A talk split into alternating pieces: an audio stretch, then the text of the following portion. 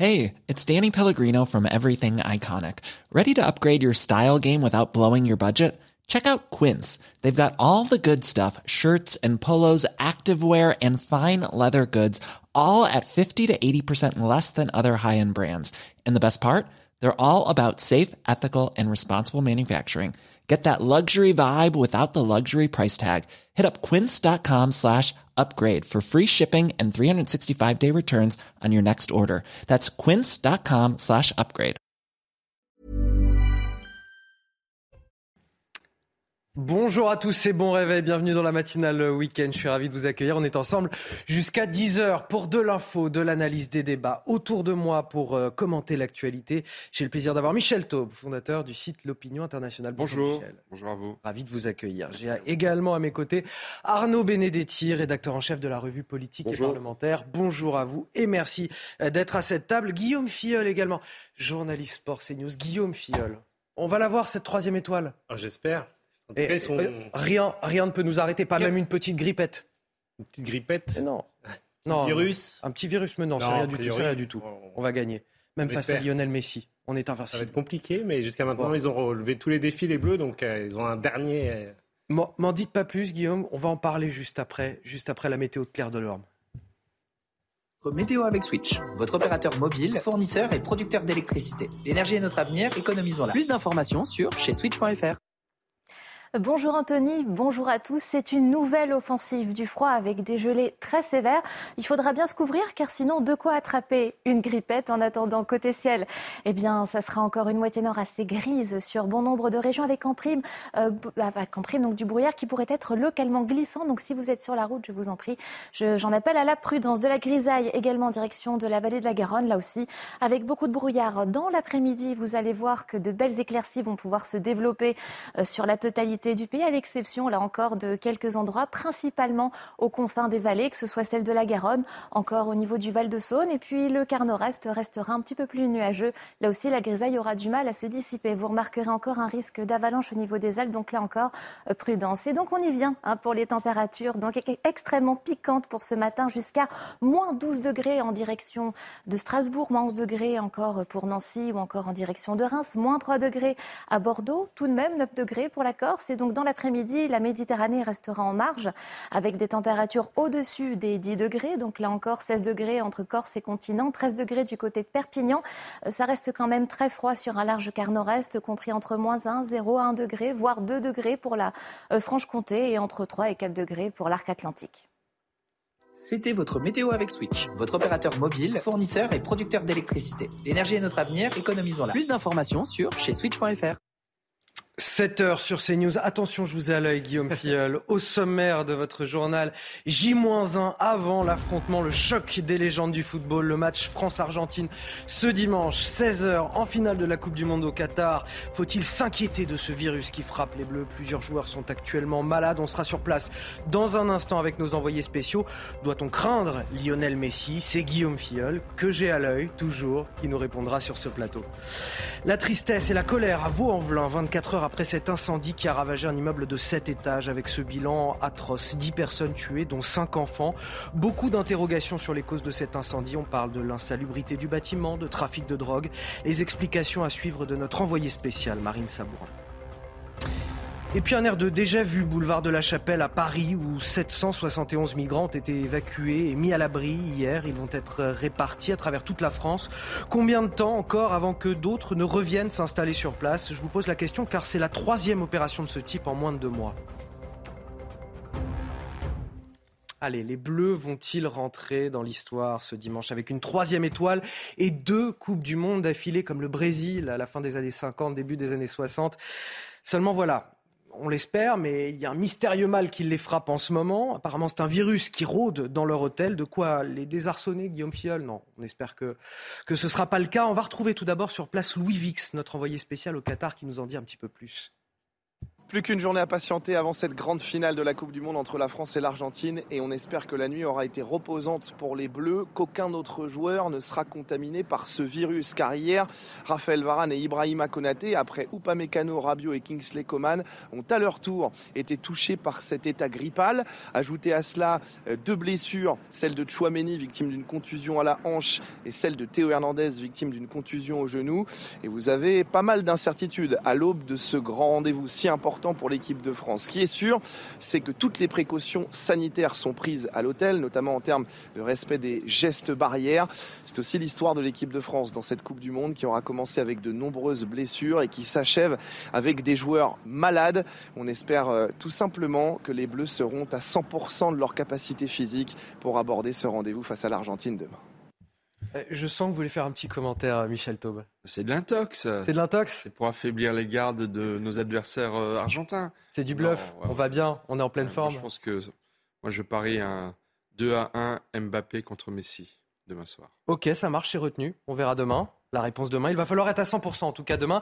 Euh, car en face, Guillaume Fiol, il y a Lionel Messi, le danger numéro un pour les Bleus. Oui, ça fait. En fait, il y a deux dangers hein, pour cette équipe de France à l'aube de cette finale ce fameux virus. Et donc, comme vous l'avez dit, euh, Anthony, euh, Lionel Messi, jusqu'à maintenant, le septuple Ballon d'Or a tout fait, ou presque, pour mener cette équipe d'Argentine jusqu'en finale, avec cinq buts, trois passes décisives et des actions euh, de très grande classe. Et il ne compte pas s'arrêter là, d'autant que c'est tout un pays et 45 millions d'Argentins qui pousseront derrière lui pour offrir à la Céleste sa troisième étoile, la première depuis 1986 avec un certain Diego Maradona mais il s'agirait surtout de sa première Coupe du Monde à lui, seul trophée qui manque à son incroyable palmarès. Il était passé tout proche en 2014, mais l'Argentine avait été battue en finale par l'Allemagne. Une défaite qu'il a toujours en travers de la gorge, même huit ans plus tard.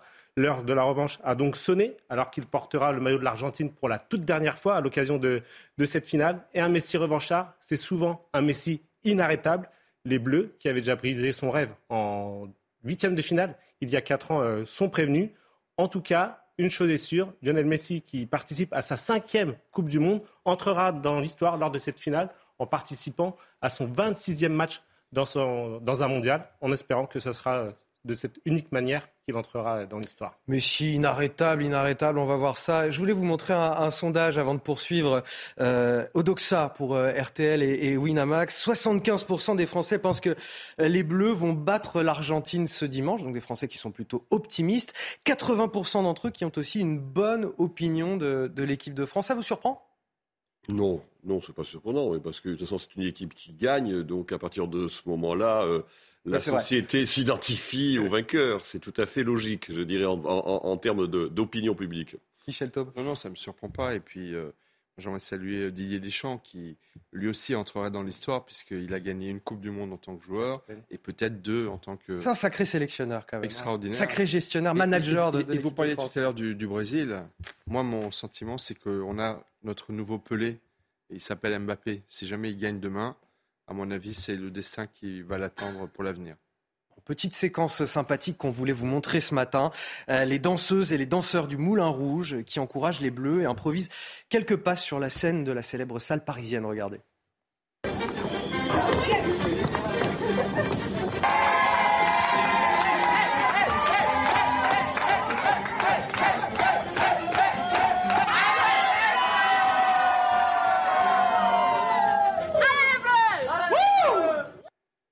Habile quand même.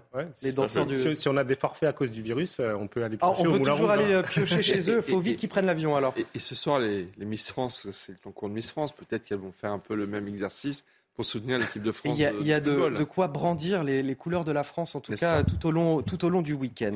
Euh, bon, il y aura quand même un dispositif de sécurité pour euh, limiter les débordements. Le ministre de l'Intérieur, Gérald Darmanin, a annoncé euh, ce dispositif qui sera renforcé ce dimanche. 14 000 policiers et gendarmes mobilisés à travers tout le pays. C'est davantage encore que pour la demi-finale.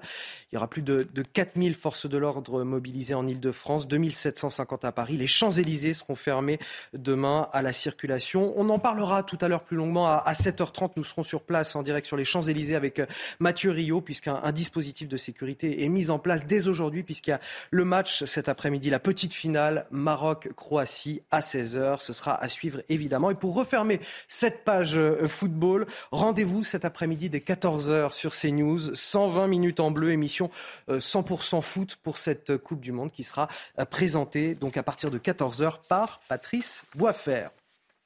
Dans le reste de l'actualité, la tristesse et la colère à Vaux-en-Velin, 24 heures après cet incendie qui a ravagé un immeuble de 7 étages avec euh, ce bilan terrible. Je vous en parlais tout à l'heure, 10 personnes tuées, dont 5 enfants. Les riverains sont sous le choc. Ils ont entendu les cris, vu les habitants se défenestrer. Et évidemment, aujourd'hui, beaucoup d'interrogations sur les causes de cet incendie. On parle de l'insalubrité du bâtiment, un bâtiment qui était aussi un point de deal. Toutes les explications de notre envoyé spécial sur place, Marine Sabourin. Beaucoup d'émotions à Vaux-en-Velin. Les euh, habitants sont partagés entre euh, colère et tristesse. Tristesse puisque eh bien, ils ont perdu euh, pour certains leurs proches, pour certains des voisins, des amis. Les habitants nous disaient qu'ils avaient vu des flammes hein, dans leur appartement. D'autres ont vu leurs voisins se défenestrer. Certains nous ont décrit une femme qui s'est jetée de son balcon avec son enfant. Donc beaucoup d'émotions ici à Vaux-en-Velin et puis de la colère hein, puisque cet immeuble est en état d'insalubrité, de, de, dégradation depuis des années avait été euh, dit, communiqué à la mairie, la mairie qui avait lancé un plan de réhabilitation depuis euh, janvier. De la colère aussi également parce que ces habitants nous disent qu'ils se sentent en insécurité dans leur logement. Il y a beaucoup de trafic de drogue. Gérald Darmanin, qui s'est rendu hier devant euh, cet immeuble, expliquait qu'il y avait eu 25 interpellations depuis le début de l'année et que lors de la nuit de l'incendie, plusieurs interpellations de trafiquants de drogue avaient eu lieu. Alors messieurs, bien sûr, une enquête est en cours. On, ne peut pas s'avancer encore sur les causes de cet incendie. Néanmoins, il y a quand même des éléments, et on vient de les entendre, qui posent question. 25 interpellations euh, depuis le début de l'année dans cette même rue. Un immeuble qui était lui-même un point de deal. Des interpellations avaient eu lieu la nuit même de l'incendie. Un hall qui est régulièrement squatté, puis un, immeuble aussi insalubre. C'est peut-être ça aussi les, les conséquences quelque part de l'insécurité en France, de ces quartiers qui sont laissés à la merci des trafics? C'est à la fois un drame de la misère, et un drame de tous les manquements de nos pouvoirs publics depuis des années. Le ministre de l'Intérieur nous dit qu'il y a eu 25 interpellations depuis le début de l'année dans cette rue. Mais combien ont été libérés parmi les 25 interpellés? J'aimerais bien savoir. Interpellation, ça ne veut pas dire arrestation, ça ne veut pas dire condamnation, etc. A, suivi son voilà, donc ça, à mon avis, de manière efficace. Alors ça, j'aimerais bien que le ministre de la Justice, peut-être, à son tour, euh, nous, nous, nous, le dise. Et puis il y a une querelle qui est en train de monter. Euh, et qui est inévitable de la part des habitants, des riverains, qui d'une part s'en sont pris euh, à la maire, Madame Geoffroy, elle-même candidate à la succession euh, euh, du patron du Parti socialiste, et évidemment certainement au pouvoir public. Et il y a une guéguerre, j'ai entendu plusieurs élus municipaux se renvoyer la balle en disant c'est pas notre responsabilité si c'est lié à un trafic de drogue, c'est la responsabilité de la police. On a là, la police nationale, on a là un condensé de tous les travers de la société française, de tous les manquements depuis des années sur le dos de, pauvres innocents qui sont morts aujourd'hui et pour d'autres qui sont, qui sont blessés. Arnaud Benedetti, c'est vrai que quelles que soient les causes de cet incendie, euh, cette affaire révèle euh, des problèmes dans ce quartier et la colère des habitants. On les entend depuis hier. Les problèmes de vaux en on en entend parler depuis les années 80. Donc, si vous voulez, c'est pas nouveau. Mais, déjà, là, François toutes les caméras sont là et tout le monde leur attend Déjà, sous François Mitterrand, Vaux-en-Velin était un symbole des dysfonctionnements de, de ce qui existait, de ce qui arrivait dans un certain nombre de, de villes et de, et de, et de cités. Donc, euh, on voit bien qu'il y a une conjonction aujourd'hui de, facteurs, une accumulation de facteurs qui euh, euh explique ce, drame absolument épouvantable. Euh, la réalité, c'est que je voudrais revenir deux secondes sur la communication du, ministre de l'Intérieur. Ce qui est très, très, intéressant et très étonnant, enfin ce n'est pas étonnant, c'est l'ironie de ma part, de la part du, ministre de l'Intérieur, c'est qu'il a toujours une communication de justification suite à un certain nombre d'événements qui euh, traduisent de fait un, certain nombre de, manquements. Mais en fait, j'ai envie de dire maintenant, le ministre de l'Intérieur n'est pas là pour communiquer, il est là pour agir, en l'occurrence. Et ça fait quand même un certain nombre d'années euh, qu'il est euh, place Beauvau. Et manifestement, ce à quoi nous assistons, c'est malgré tout à une extension finalement d'un certain nombre d'actes de, délinquance qui euh, ne cessent de, croître et, de, grandir. Alors là, concernant l'affaire, il faut être très prudent. Ce qui s'est passé, si c'est de l'insalubrité, c'est une chose. Si euh, y a euh, éventuellement, dire, des raisons et des causes criminelles, l'enquête le, le dira. C'est difficile aujourd'hui à ce stade de le dire et surtout, il faut certainement pas de préjuger des résultats de l'enquête. Mais de toute façon, ce qui est sûr, c'est qu'on sait que c'était un immeuble insalubre, que les pouvoirs publics, municipalités et États avaient été euh, alertés depuis euh, très, depuis, depuis très longtemps et manifestement, rien n'avait été fait à ce stade. Mais c'est quand même assez étonnant que, que, le ministre de l'Intérieur ait communiqué très rapidement sur euh, les, les, trafics et voilà, les interpellations depuis le début de l'année dans ce quartier, dans cette rue précisément. Parce il, y a, quand même un aveu quelque part. Ben oui, L'enquête n'a pas été menée encore, elle n'est pas finie. Il, se pourrait que, que l'incendie soit d'origine accidentelle, c'est possible.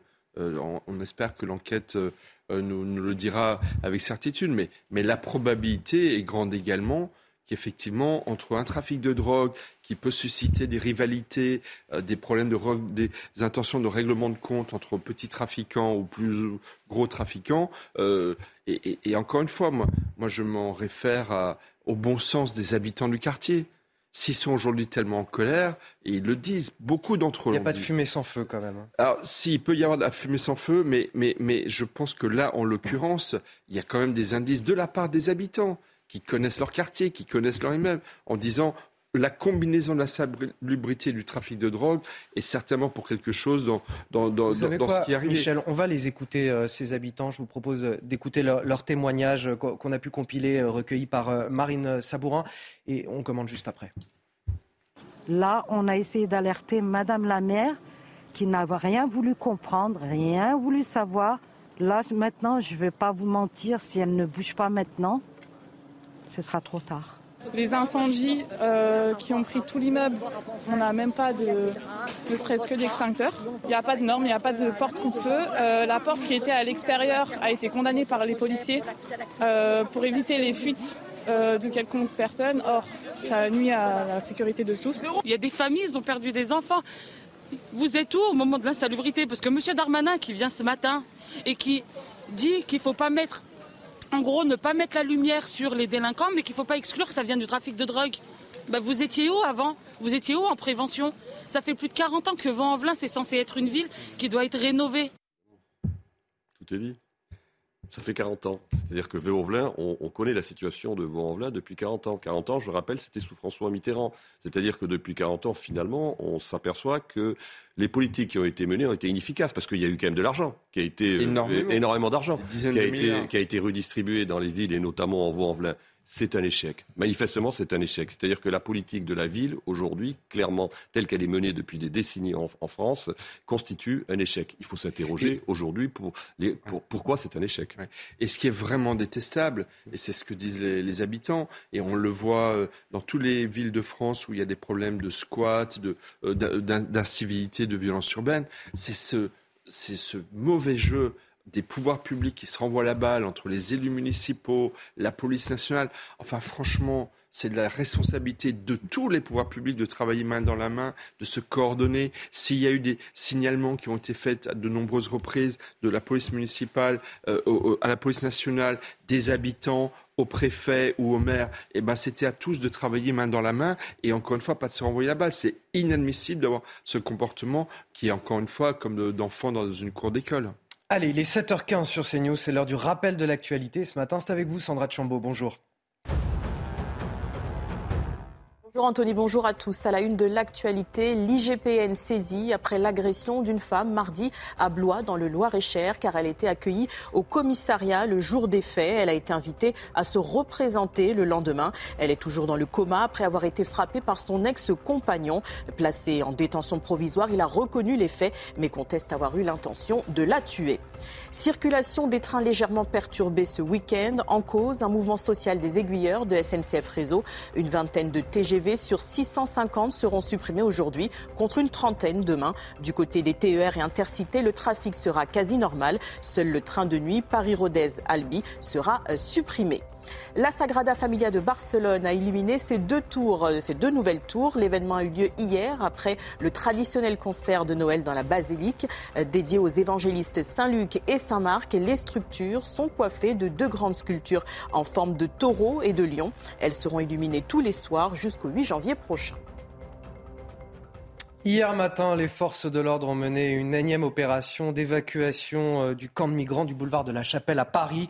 On n'est pas loin de la 20e opération sur le même campement, la troisième en moins de deux mois. Les 771 migrants ont été euh, répartis, vont être répartis dans, dans plusieurs villes à travers la France, pour moitié en région parisienne, pour les autres euh, dans le reste du pays. Toutes les explications avec Alexis Vallée, on en débat juste après sur ce plateau. Ce campement, porte de la Chapelle dans la capitale, n'existe plus à présent. Il a été démantelé hier matin par la préfecture de police de Paris. Les 771 migrants qui y résidaient, principalement des Afghans, ont été mis à l'abri dans des gymnases et des dispositifs hôteliers.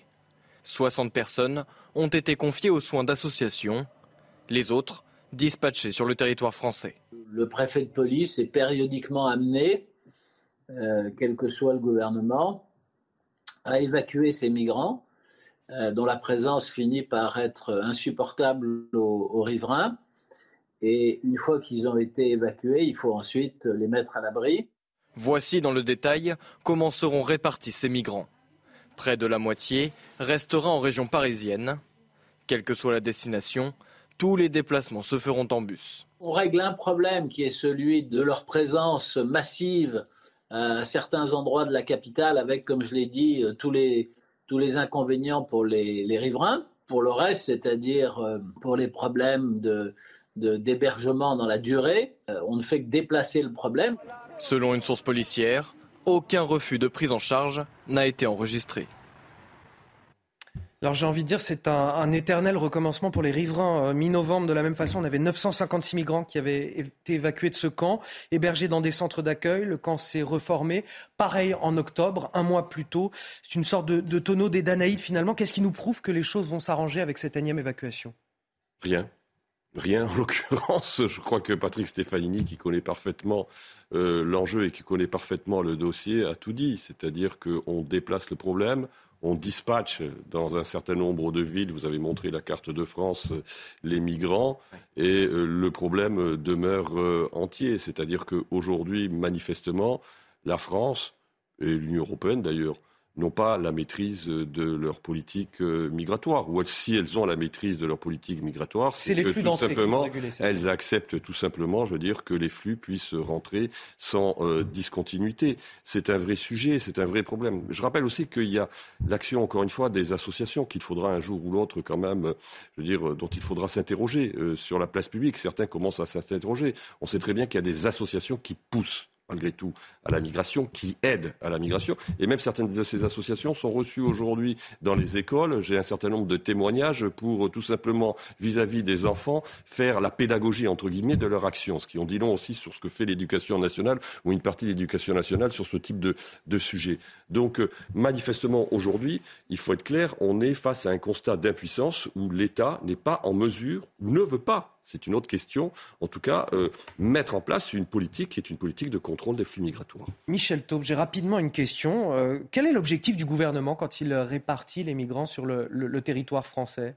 Bah, c'est de donner l'illusion pendant quelques jours, quelques semaines qu'on a réglé le problème. Mais encore une fois, euh, chasser quelques migrants et, d'autres reviennent au galop. Il y a plus de 40 000 euh, réfugiés afghans en France. Avec la prise de pouvoir par les talibans euh, à Kaboul, on n'est pas prêt d'avoir fini avec des filières d'exfiltration d'Afghans. Enfin, je note que une petite remarque en passant, 80, plus de 90% des demandeurs d'asile euh, afghans sont des hommes, alors que le régime des talibans euh, pourchasse surtout les femmes pour leur euh, liberté d'expression, ce qui interroge aussi. Mais effectivement, je pense que c'est un, un puissant fond. Et, et tant qu'on ne traitera pas plus en amont ces problèmes de, migration, on aura de nombreux migrants qui arriveront, facilités effectivement par certains qui, par idéologie, encouragent à leur, à leur venue sur notre territoire. On vous parle chaque week-end de cette crise terrible que vous êtes nombreux à traverser, l'inflation dont le pic devrait atteindre les 7% au début de l'année. c'est-à-dire dans quelques semaines, une hausse des prix qui, selon les produits, peut aussi, et vous l'avez sûrement remarqué au supermarché, atteindre les 20 à 30 Et le résultat, il était prévisible, c'est qu'aujourd'hui, on a de plus en plus de Français, et vous le voyez sur ces images, qui ont du mal à se nourrir. Ces personnes qui vivent sur le fil, euh, vous voyez, ça, ce sont les images d'une distribution de repas chauds à, à Strasbourg. La demande explose, il y a des profils nouveaux, des gens qu'on ne voyait pas auparavant. Le récit est signé Mathilde Ibanez avant même l'arrivée du camion de l'association locale Abribus. Plusieurs dizaines de personnes attendent ici, en file indienne, sur l'esplanade de la gare dans le froid. Avec l'augmentation des prix, le profil des gens dans le besoin s'est diversifié. Des hommes seuls, des femmes, certaines avec des poussettes ou encore des enfants viennent ici se nourrir. Pour se nourrir correctement et faire à manger, c'est compliqué, ça, coûte cher. Alors que là, on a de la viande, ils nous servent des repas complets, viande, légumes, féculents, pain, yaourt, donc on a tout ce qu'il faut. Lorsque le camion arrive enfin, des bénévoles s'activent pour installer des tables en bois et commencer la distribution. L'association estime que l'augmentation des demandes est liée à plusieurs facteurs. La montée de la précarité depuis la crise sanitaire, l'arrivée d'Ukrainiens chassés par la guerre ou encore l'inflation. Il y a deux ans, on avait distribué 20 euh, 000 repas au cours de la saison. L'année suivante, donc l'année dernière, on était plutôt à 35 000. Et là, en trois mois, on a distribué euh, ces 35 000 repas. Le phénomène s'est généralisé. D'autres associations comme les Restos du Cœur accompagnent 27 000 personnes dans le département cet hiver, soit 15% de plus que l'année dernière. Finalement, le, gouvernement aura beau faire euh, des chèques énergie, des chèques carburant, euh, des boucliers tarifaires on ne peut pas aider tout le monde. Alors ça amortit quand même, hein, il faut le dire. Hein. Ça amortit les effets de la crise, ça amortit les effets de l'inflation. Mais ce qui est très intéressant dans votre reportage, et ça a été dit, c'est qu'il y a manifestement une diversification des profil, c'est-à-dire que vous avez des femmes seules, il y a beaucoup de familles monoparentales aujourd'hui aussi qui sont vraisemblablement touchées par euh, cette hausse euh, de l'inflation. Et donc on est face à un phénomène qui est nouveau. Moi je me rappelle quand même que dans les années 80 on parlait des nouveaux pauvres. Ben là on a finalement un phénomène de nouveaux pauvres à nouveau qui est en train de s'installer dans la société française. Et c'est extrêmement, et c'est extrêmement inquiétant. Nouveaux pauvres qui viennent en fait des classes moyennes. C'est la eh paupérisation des classes moyennes à laquelle on assiste avec une inflation qui, à mon avis, est bien au-delà des chiffres officiels qu'on nous communique.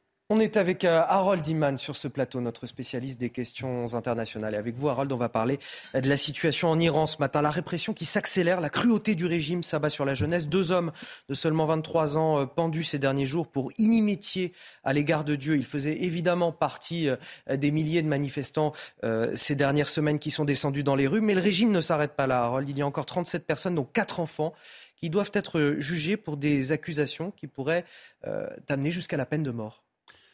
Oui, absolument. Le, régime euh, continue de pendre des gens sans informer la famille. Euh, on va jusqu'à inviter la famille à rendre visite euh, à leurs proches qui sont emprisonnés. On prend des selfies et quand c'est fini, eh bien, cinq jours plus tard, la mère apprend que son fils a été pendu au bout d'une grue à l'aube. Et nous avons le cas euh, de euh, Majid Reza Ranavard qui a été exécuté euh, et un autre en même temps. Donc on est à trois personnes exécutées pour avoir participé à des manifestations. Ils ont subi un procès de cinq minutes sans la présence de leur avocats dans le plus, le, plus nombreux, euh, le cas le plus typique. Donc euh, cela se multiplie et si on, regarde le nombre de morts euh, qu'il y a eu depuis le début de cette, ce soulèvement, ben, vous voyez, on est à certainement plus élevé que ça. Ça, c'est les chiffres officiels de cette ONG, Iran Human, Rights, qui, qui compile absolument tout. Et c'est compilé par toutes les radios internationales et tout le monde a coïncide sur les, chiffres. Euh, le gouvernement, lui, euh, ne cède rien et estime que ces gens sont des ennemis de Dieu. Ça s'appelle Mokhareb et c'était une qualification qui vous vaut quasiment euh, le droit d'être abattu par n'importe qui dans le régime iranien. Merci Harold pour ces précisions. Michel Taubin, un, mot pour Oui, bah c'est malgré ces intimidations et ces faits d'une extrême violence, le peuple iranien se soulève. C'est une véritable révolution. Euh, ça s'appelle la révolution Femmes, Vie, Liberté, mm. euh, qui a commencé exactement il y a trois mois aujourd'hui. Euh, Marsa Amini, qui était mort sous la, le joug de la police des mœurs iraniennes. Et vous avez ce week-end des manifestations dans le monde entier notamment à Paris, qui, vont justement, qui sont destinées à protester contre l'attitude du régime iranien. Allez, restez avec nous sur euh, CNews. Vous allez continuer à commenter l'actualité avec moi dans un instant. Le Maroc qui reste la grande surprise de cette Coupe du Monde de football. Avec la petite finale aujourd'hui à 16h, Maroc-Croatie. Et bien sûr un dispositif de sécurité qui est mis en place dès aujourd'hui à travers toute la France et notamment sur les Champs-Élysées. On rejoindra notre envoyé spécial, notre journaliste Mathieu Rio.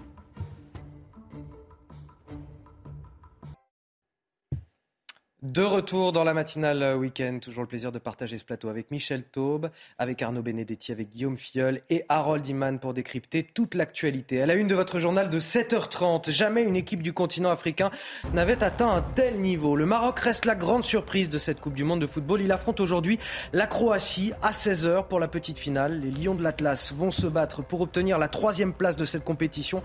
En attendant, les forces de l'ordre s'organisent en France car c'est un week-end sous haute tension qui s'annonce. On craint notamment les risque de débordement sur les Champs-Élysées ce soir et demain. Nous retrouverons sur place Mathieu Rio qui nous parlera du dispositif de police. Ce matin, on partage avec vous le, témoignage terrible de Lydie, victime de violences conjugales, battue par son conjoint pendant des années. Récit qui illustre un, un phénomène toujours plus inquiétant. Depuis 2016, les signalements pour violences conjugales ont quasiment doublé selon les chiffres du ministère de l'Intérieur. La lutte contre les violences faites aux femmes était pourtant la grande cause du premier quinquennat d'Emmanuel Macron. Et enfin, les EHPAD, toujours confrontés au manque de personnel soignant. Et comme si cela n'était pas suffisant, ils doivent maintenant faire des économies d'énergie. L'inflation des prix fragilise encore plus leur fonctionnement. Ce matin, sur notre antenne, les professionnels du secteur tirent la sonnette d'alarme. Et on commence avec euh, la communauté marocaine en France qui se prépare aujourd'hui à un match euh, historique la petite finale de la Coupe du Monde, qui va opposer le Maroc à la Croatie. Ce sera tout à l'heure à 16h. Le Maroc va-t-il réaliser l'exploit? On vous a posé la question, écoutez. Je pense que c'est la Croatie, mais j'aimerais bien le Maroc parce qu'ils ont jamais gagné. Enfin, la Croatie a déjà gagné, le Maroc non, donc ça serait bien pour le Maroc. Je pense que le, Maroc il va, il va pas gagner parce que la Croatie c'est une grande équipe. Je pense que la Croatie est favorite, mais euh, le Maroc a ses chances et il l'a bien prouvé sur les, sur les derniers matchs, même si j'ai pas tout suivi, je sais que bah il a quand même réussi à éliminer le Portugal, l'Espagne, tout ça, donc bah, je pense que c'est possible. Je, pense que le Maroc devrait bien s'en sortir. Un petit 1-0 pour le Maroc. Ou sinon sur penalty. Ouais, sur penalty. Avec la débauche d'énergie qu'a eu le Maroc euh, pendant le tournoi, je pense que la Croatie va gagner 2-0 et eux, leur objectif, c'est d'avoir la troisième place, pardon, donc euh, je verrai plus euh, la Croatie. Dans tous les cas, jamais une euh, équipe du continent africain n'avait atteint un tel niveau. Les Lions de l'Atlas vont se battre pour l'obtenir cette troisième place. Toutes les explications avec Jérémy Pavlovitch. Après l'immense désillusion, place à la remobilisation. Les joueurs maintenant ont, je pense, digéré euh, la défaite. Ils se rendent peut-être compte aussi qu'ils étaient euh, en demi-finale de Coupe du Monde et qu'ils font partie des quatre meilleures équipes au monde. Donc ça, ça aide aussi pour nettoyer les têtes et repartir de l'avant. Repartir au combat, la tâche n'est pas aisée tant les ambitions marocaines étaient élevées. La petite finale qui s'annonce a un goût d'inachevé. Allez, je vais être un peu cru. Moi, pour moi, on a la place du con. Hein. Pour certains, ça fait toujours plaisir d'être peut-être troisième plutôt que quatrième. À l'arrivée, moi, ce que je retiens, c'est qu'on n'est pas en finale de Coupe du Monde. Première équipe africaine à avoir rallié le dernier carré d'une Coupe du Monde. Le Maroc veut toutefois soigner sa sortie à l'orgueil. Les joueurs ont encore faim. Ce serait bien de ramener une médaille à la maison, comme on dit. Donc, euh, si on peut finir troisième, ce sera extraordinaire. À l'heure des retrouvailles avec la Croatie, trois semaines et demie après un décevant 0-0 en poule, les Lions de l'Atlas ont une ultime occasion de marquer l'histoire. Si on finit troisième, eh ben, comme on aime avoir les records et comme on aime être les meilleurs, la prochaine équipe africaine qui voudra nous battre, eh ben forcément, faudra qu'elle aille en finale. Donc comme ça, on poussera un peu plus les rêves des autres et pourquoi pas même les nôtres dans le futur. Dernière source de motivation pour les Marocains, accrocher le nom d'une autre grande nation à leur tableau de chasse, eux qui ont déjà battu la Belgique et éliminé l'Espagne puis le Portugal. En ligne de mire donc un dernier coup d'éclat face aux vice-champions du monde. Michel Taube, incroyable hein, ce parcours du Maroc. Oui, extraordinaire. Et puis, euh, il y a des binationaux parmi les Marocains. Il y a des Français, il y a des Belges, euh, il y a des Néerlandais. Donc voilà, s'ils terminent troisième, il y aura aussi euh, quelques Français qui ont eu la la, troisième place et j'en suis sûr la première demain. Je répète, Mbappé, Messi, 2 1 pour Mbappé. Euh, pour, demain. En tout cas, de, quoi faire la fête tout au long du week-end. Il y a malheureusement aussi ces craintes de débordement. Il y a eu euh, déjà 266 interpellations à travers le pays mercredi à l'issue euh, de la demi-finale France-Maroc. Alors forcément, aujourd'hui et demain, les forces de l'ordre sont sur les dents et notamment sur l'avenue très symbolique des Champs-Élysées. C'est là qu'on va vous rejoindre, Mathieu Rio. Bonjour Mathieu. Le ministre de l'Intérieur qui a annoncé un dispositif de sécurité exceptionnel pour tout le week-end. Bonjour Anthony, vous avez raison, c'est un dispositif exceptionnel dans cette Coupe du Monde. Ce sera plus important que lors de la demi-finale entre le Maroc et la France. 12 800 policiers et gendarmes seront euh, déployés partout en France aujourd'hui pour la petite finale entre la Croatie et le Maroc. Ce sera 2450, rien qu'à Paris, c'est dire le nombre de supporters marocains qu'on attend en cas de victoire. Demain, pour la grande finale des Bleus contre l'Argentine, ce sera un dispositif encore plus important. 14 000 policiers et gendarmes dans tout le pays, 2750 à Paris pour ces deux grands matchs, eh bien, des jalonnements seront effectués par les forces de l'ordre sur les Champs-Élysées pour protéger les commerces. Autre point très important, la circulation restera ouverte aux voitures aujourd'hui pour euh, les Champs-Élysées. Demain, par contre, ce sera réservé qu'aux piétons. L'objectif est bien permettre aux supporters des Bleus de déambuler partout ici jusqu'à la place de l'Étoile avec euh, l'Arc de Triomphe derrière moi puisque entre 300 000 et 600 000 personnes sont attendues demain en cas de victoire des Bleus. Faites attention, Mathieu, parce que je vous vois presque au milieu de la route. C'est demain que c'est piétonisé euh, l'avenue des Champs-Élysées. Euh, merci à vous. Merci également à, Pierre Emco qui est derrière euh, la caméra. Arnaud Benedetti, quoi qu'il arrive, les débordements en France à l'occasion de ce type d'événement, compétition sportive, mais on, on peut dire la même chose du 31 décembre ou du 14 juillet, par exemple. Les débordements semblent inévitables dans ces moments-là. Pourquoi? Écoutez, en tout cas, c'est vrai que c'est un phénomène qui est récurrent maintenant depuis un certain nombre d'années. Il fut un temps où vous pouviez avoir des matchs de foot, je veux dire, et ou un certain nombre de festivités sans qu'il y ait de débordement. Là aussi, c'est un phénomène qui s'est malheureusement installé et qui s'est banalisé. C'est-à-dire qu'on trouve ça presque normal, d'une certaine manière, qu'il y ait des débordements. Or, il faudrait d'abord dire que c'est totalement anormal qu'il y ait des débordements. Même un débordement minimal n'est pas tolérable dans une société qui est une société euh, civilisée. Donc, il suffit déjà de rappeler, j'allais dire, cette, j'allais dire, ces principes de, bon sens. Ensuite, ça va être extrêmement compliqué parce que, comme le disait euh, votre confrère, euh, c'est que la circulation est ouverte. Il ne faut pas oublier qu'en plus, on est en période de fête, donc les gens vont faire leurs courses. Donc ça va être extrêmement compliqué en termes de maintien de l'ordre. En termes de maintien de l'ordre, ça va être extrêmement compliqué pour les, pour, les, pour les professionnels. Il faut espérer, bien évidemment, que tout cela se fasse dans le calme. À noter que c'était un peu plus calme que prévu suite à la demi-finale euh, France-Maroc, même s'il y a eu un certain nombre d'incidents. Euh, donc il faut espérer qu'on soit sur une courbe de progression en termes de, j'allais dire, euh, d'ordre public. Euh, pour mieux comprendre, Michel Taub, qui sont euh, ces gens qui viennent mettre la pagaille lors de ces événements? Ah ben, c'est leur profil.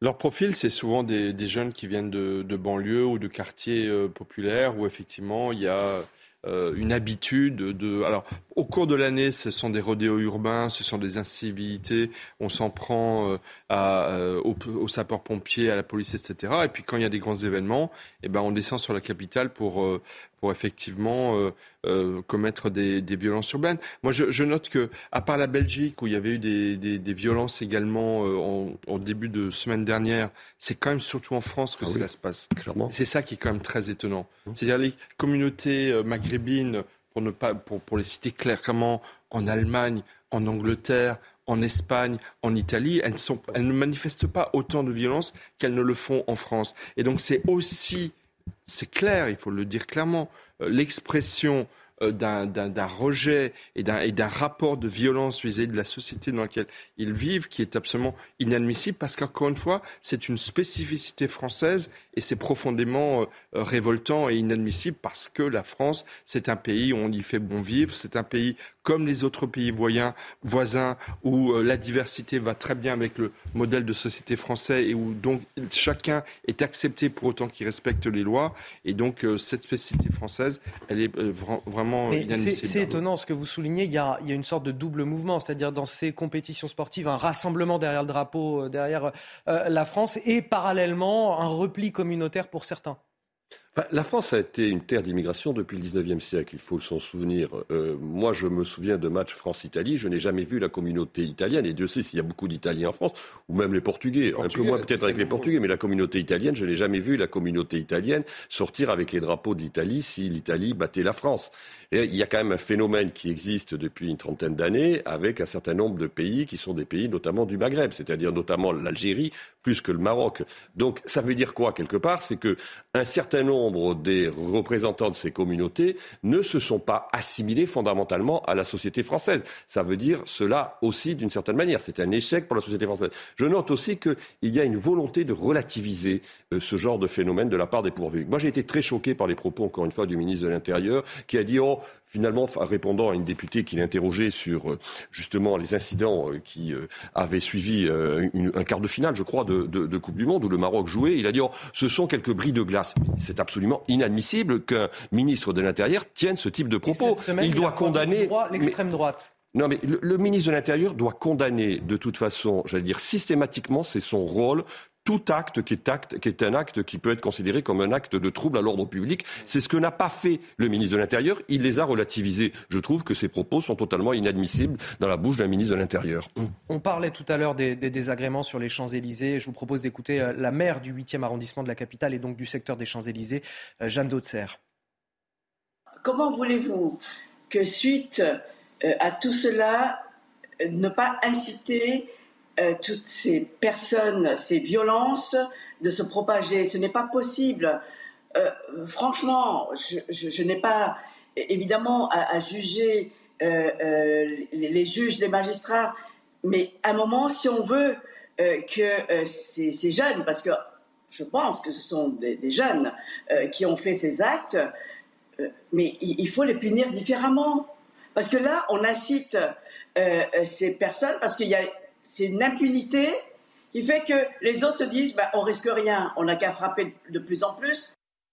Jeanne Dautzer qui, souligne la faiblesse finalement de la réponse judiciaire face à ces débordements. Évidemment, euh, comme le disait fort justement Arnaud Benedetti, euh, le fait de s'en prendre à un magasin, euh, à des voitures, c'est pas anodin, c'est extrêmement grave. Ça coûte des fortunes, ça, ça, nuit gravement à la vie de, de, plein de nos concitoyens et ça devrait être très fortement sanctionné, comme aux Pays-Bas où vous avez des peines de prison fermes, réelles, effectuées de 15 jours, 3 semaines, 1 mois, 2 mois, qui ont un effet nettement plus dissuasif que des rappels à la loi, euh, des peines de prison avec sursis qui ne seront jamais effectuées euh, et des amendes qui ne seront jamais payées. Donc effectivement, Madame Dotzer a, a bien raison, il y a, un manque de, de réponse pénale très ferme qui fait qu'il bah, n'y a pas d'effet dissuasif. Bon, on reste positif, on espère que tout va bien se passer. Euh, le rendez-vous, c'est cet après-midi, 16h, le match euh, Maroc-Croatie. Émission d'ailleurs spéciale foot à, suivre sur CNews, 120 minutes en bleu, présentée par euh, Patrice Boisfer. Ce sera à partir de, de 14h, émission 100% foot, évidemment. Dans le reste de l'actualité, les violences conjugales toujours plus nombreuses. Depuis 2016, les signalements à la police ont quasiment doublé selon les chiffres du ministère de l'Intérieur. Et bien sûr, il s'agit essentiellement de violences faites aux femmes. La lutte contre ces violences était une priorité euh, affichée du gouvernement, la grande cause du premier quinquennat d'Emmanuel Macron, la grande cause également de ce quinquennat. Ce matin, on partage avec vous le témoignage de Lydie. Elle, elle a été victime de violences conjugales. Elle a accepté de raconter son histoire au micro de Sacha Robin. Le récit est signé Solène Boulan. C'est en 2010 que Lydie rencontre son ancien compagnon, celui qu'elle décrit comme le prince charmant.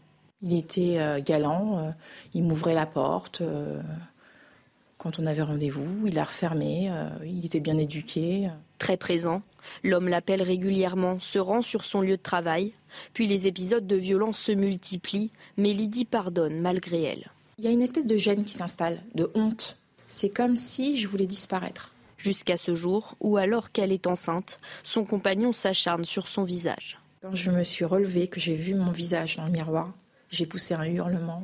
Là, je, pense que ça, dans ma tête, ça, ça, a chamboulé beaucoup de choses. Durant sa relation, Lydie porte plainte quatre fois avant de se rétracter par peur de représailles.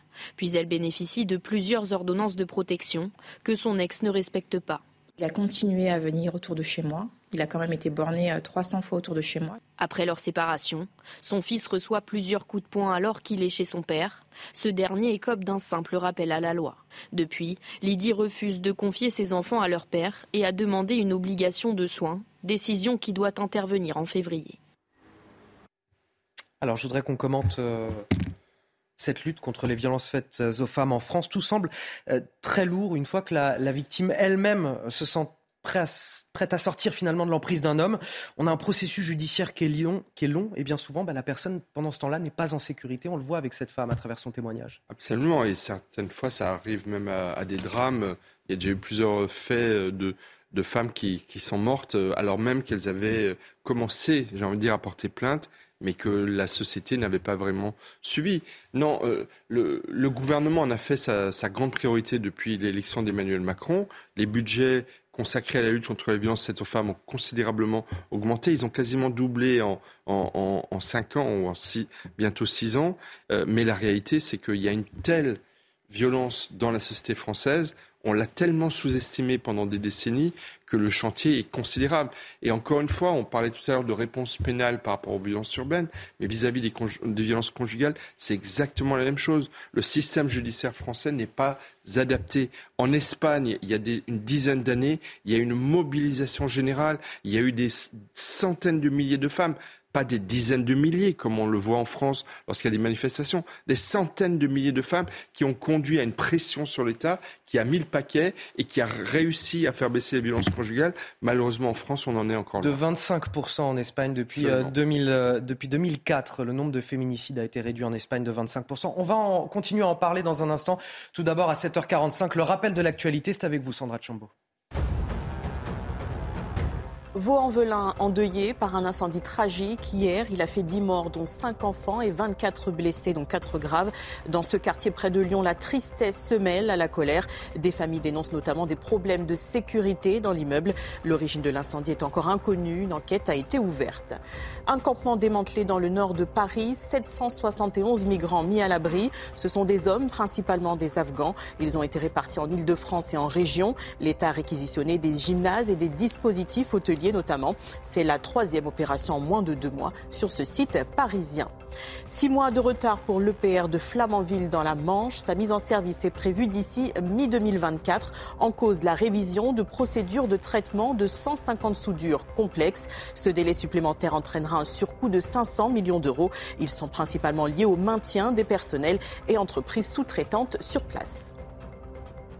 Alors l'un des obstacles majeurs à la prise en charge des violences faites aux femmes euh, dans les tribunaux, selon les associations, c'est tout d'abord le coût de l'accès à la justice euh, dans un premier temps, et puis aussi le taux de condamnation de ces affaires. En l'espèce, on a 80% des plaintes pour des faits de violence au sein du couple qui sont classées sans suite par les magistrats signe qu'il y a un malaise euh, des juges face à ce genre de phénomène et peut-être peut-être faut-il des tribunaux spécialisés comme en Espagne. On y revient justement.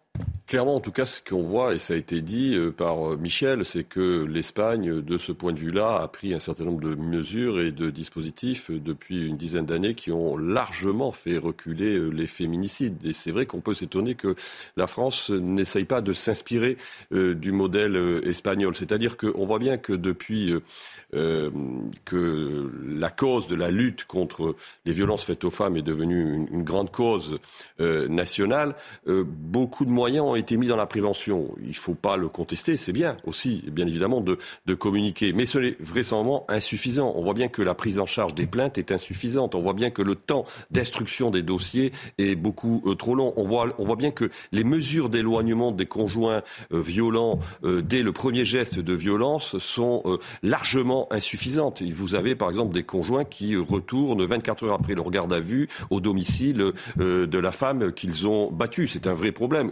C'est en général à la femme de euh, s'éloigner euh, du domicile. Donc autant de problèmes qui n'ont pas été traités parce que vraisemblablement il y a un manque de moyens, c'est une réalité, parce qu'il y a un temps trop long dans l'instruction en effet des dossiers et que euh, vraisemblablement peut-être en effet il faudrait des juridictions qui soient des juridictions euh, spécifiques pour traiter ce, ce type de, de, de crimes, sachant que je crois qu'on est à près de plus de 120 euh, femmes oui, on, a, on a atteint euh, le, chiffre de l'an dernier qui, était de 122, on avait atteint 121 au mois de novembre. Qui ont été qui ce qui est quand même, ce qui est quand même considérable.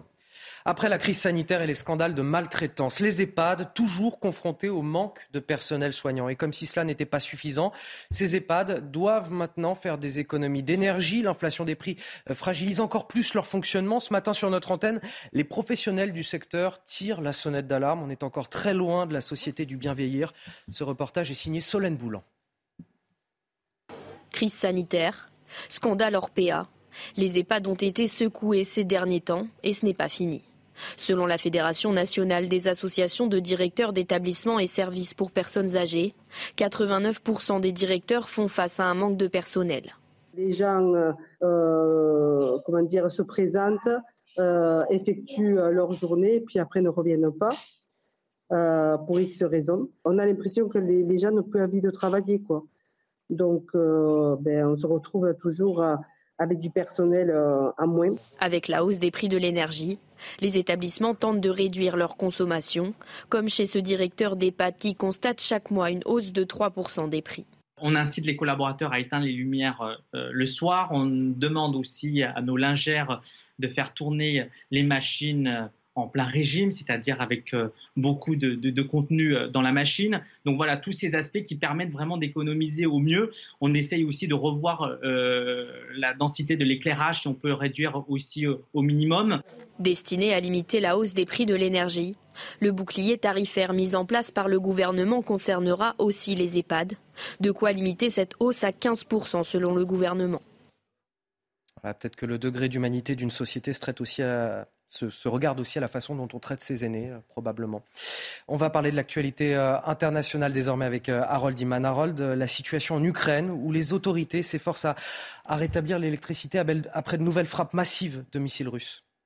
Oui, et même à Kiev, on réussit à rétablir à 50 mais ces bombardements s'intensifient, ces bombardements russes sur les infrastructures électriques, euh, énergétiques d'Ukraine, euh, particulièrement Poltava, Kharkiv, euh, Zaporizhia, Kriviri, qui est la ville de Volodymyr Zelensky, et puis tout le reste de l'Ukraine a été visé. Et donc le but, et je cite Vladimir Poutine, il y a quelques jours, il a dit Ah ben depuis qu'on a bombardé le pont entre la Crimée et la Russie, je suis bien obligé de le faire. Et donc, euh, bon, ça c'est une justification qui...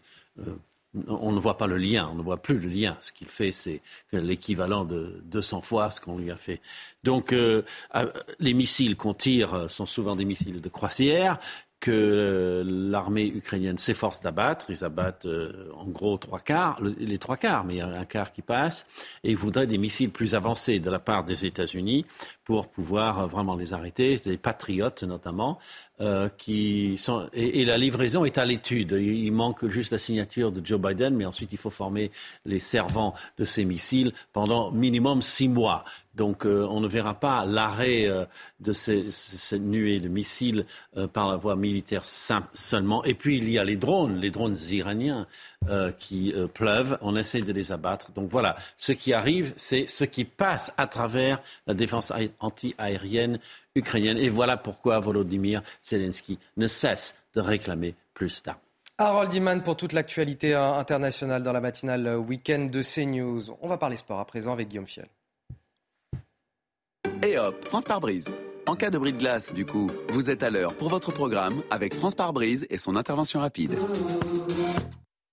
Ah, Guillaume, ce qui nous intéresse en, premier lieu, c'est ce match France-Argentine. Demain à 16h, les Bleus vont-ils entrer dans l'histoire avec une troisième étoile et deux Coupes du Monde d'affilée?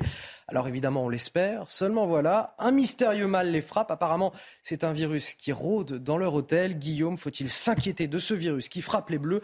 On a besoin d'eux à 100% demain. Oui, pour l'instant, c'est un peu le, mystère hein, autour de, ce virus qui s'est invité euh, au sein de l'équipe de France depuis euh, plusieurs jours euh, maintenant.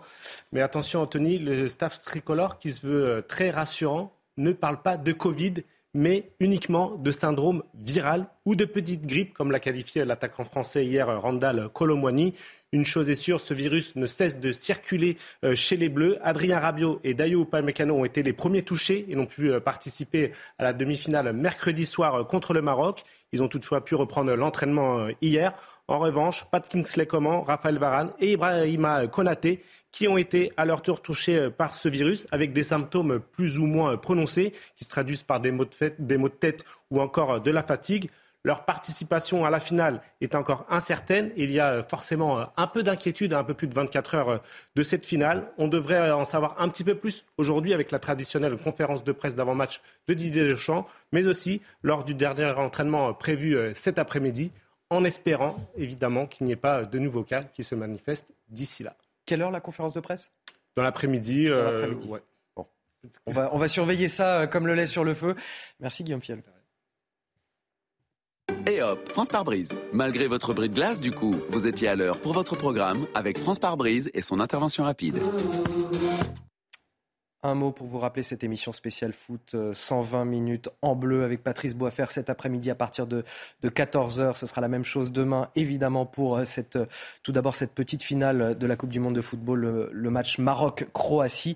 On va continuer à parler football dans quelques instants, juste après la pause à, 8h. Un focus avec vous, Guillaume Filleul, sur le match Bonjour à tous. À nouveau une, ambiance glaciale, surtout pour ce matin. Nous allons y revenir parce qu'en attendant, eh bien, place encore à de la grisaille sur une bonne moitié nord du pays avec en prime euh, quelques brouillards qui pourraient se montrer localement givrants. Donc attention puisque la visibilité non seulement sera réduite, mais la chaussée pourrait aussi s'avérer glissante si vous êtes sur la route. Plus au sud, déjà de plus larges éclaircies à l'exception de la vallée de la Garonne où là aussi la grisaille sera de mise. Dans l'après-midi, de belles éclaircies vont quand même pouvoir se développer sur l'ensemble du pays, peut-être à l'exception du quart nord-est où il y aura un petit peu plus de nuages et surtout ces brouillards qui vont résister par endroits encore en direction du Val-de-Saône et de la vallée de la Garonne avec encore un risque d'avalanche plutôt élevé en direction des Alpes. Donc là aussi, la prudence sera de mise. Et donc pour les températures, nous y voilà. Des gelées très marquées, particulièrement dans le quart nord-est. Moins 12 degrés du côté de Strasbourg, moins 3 degrés du côté de Bordeaux. Des températures tout de même positives en direction de la Méditerranée, jusqu'à 9 degrés la minimale en direction donc de la Corse. Et dans l'après-midi, la Méditerranée reste en marge avec des températures oscillant entre 10 voire 16 degrés, la maximale encore pour la Corse. Partout ailleurs, le froid restera de mise avec euh, moins 1 jusqu'à 2 voire 3 degrés à l'échelle de l'Hexagone, jusqu'à 2 voire 4 degrés, même 8 degrés pour l'arc atlantique. C'était votre météo avec Switch, votre opérateur mobile, fournisseur et producteur d'électricité. L'énergie est notre avenir, économisons-la. Plus d'informations sur chez switch.fr. 8 heures passées sur CNews. Bonjour et bienvenue dans votre matinale. Bon réveil à tous si vous nous euh, rejoignez de l'info, de l'analyse, des débats jusqu'à 10 heures avec euh, une brochette de Guillaume pour m'accompagner. Guillaume Bigot tout d'abord qui est déjà sur ce plateau. Bonjour. Bonjour. Mon acolyte jusqu'à 10 heures ce matin. Et puis Guillaume Fiol bien sûr pour parler sport. Justement voici les titres de votre matinale. J-1 avant l'affrontement, le choc des légendes du football, le match France-Argentine ce dimanche 16h en finale de la Coupe du Monde au Qatar. Faut-il s'inquiéter de ce virus qui frappe les Bleus? Plusieurs joueurs sont actuellement malades. On sera sur place dans un instant avec nos envoyés spéciaux. Doit-on craindre Lionel Messi? C'est Guillaume Fiol, justement, qui nous répondra sur ce plateau. La tristesse et la colère à Vaux-en-Velin, 24 heures après cet incendie qui a ravagé un immeuble de 7 étages. Avec ce bilan atroce, 10 personnes tuées, dont 5 enfants. Beaucoup d'interrogations sur les causes de cet incendie. On parle de l'insalubrité du bâtiment, de trafic de drogue. Les explications à suivre de notre envoyé spécial, Marine Sabourin. Puis un air de déjà-vu, boulevard de la Chapelle à Paris, où 771 migrants ont été évacués et mis à l'abri hier. Ils vont être répartis à travers toute la France. Combien de temps encore avant que d'autres ne reviennent s'installer sur place? Je vous pose la question car c'est la troisième opération de ce type en moins de deux mois. Et enfin, les EHPAD, toujours confrontés au manque de personnel soignant. Et comme si cela n'était pas suffisant, ils doivent maintenant faire des économies d'énergie. L'inflation des prix fragilise encore plus leur fonctionnement. Ce matin, sur notre antenne, les professionnels du secteur tirent la sonnette d'alarme. Cette question primordiale, les Bleus vont-ils euh, entrer dans l'histoire ce dimanche avec une troisième étoile et deux Coupes du Monde d'affilée? On l'espère évidemment. Seulement, voilà, un, mal mystérieux les frappe. Apparemment, c'est un virus qui rôde dans leur hôtel. De quoi les désarçonner? Pas du tout. On retrouve sur place euh, Louis Vix, notre envoyé spécial au Qatar. Plus qu'une journée à patienter avant cette grande finale de la Coupe du Monde entre la France et l'Argentine et on espère que la nuit aura été reposante pour les Bleus, qu'aucun autre joueur ne sera contaminé par ce virus. Car hier, Raphaël Varane et Ibrahima Konaté, après Upamecano, Rabiot et Kingsley Coman, ont à leur tour été touchés par cet état grippal. Ajoutez à cela euh, deux blessures, celle de Chouameni, victime d'une contusion à la hanche, et celle de Théo Hernandez, victime d'une contusion au genou.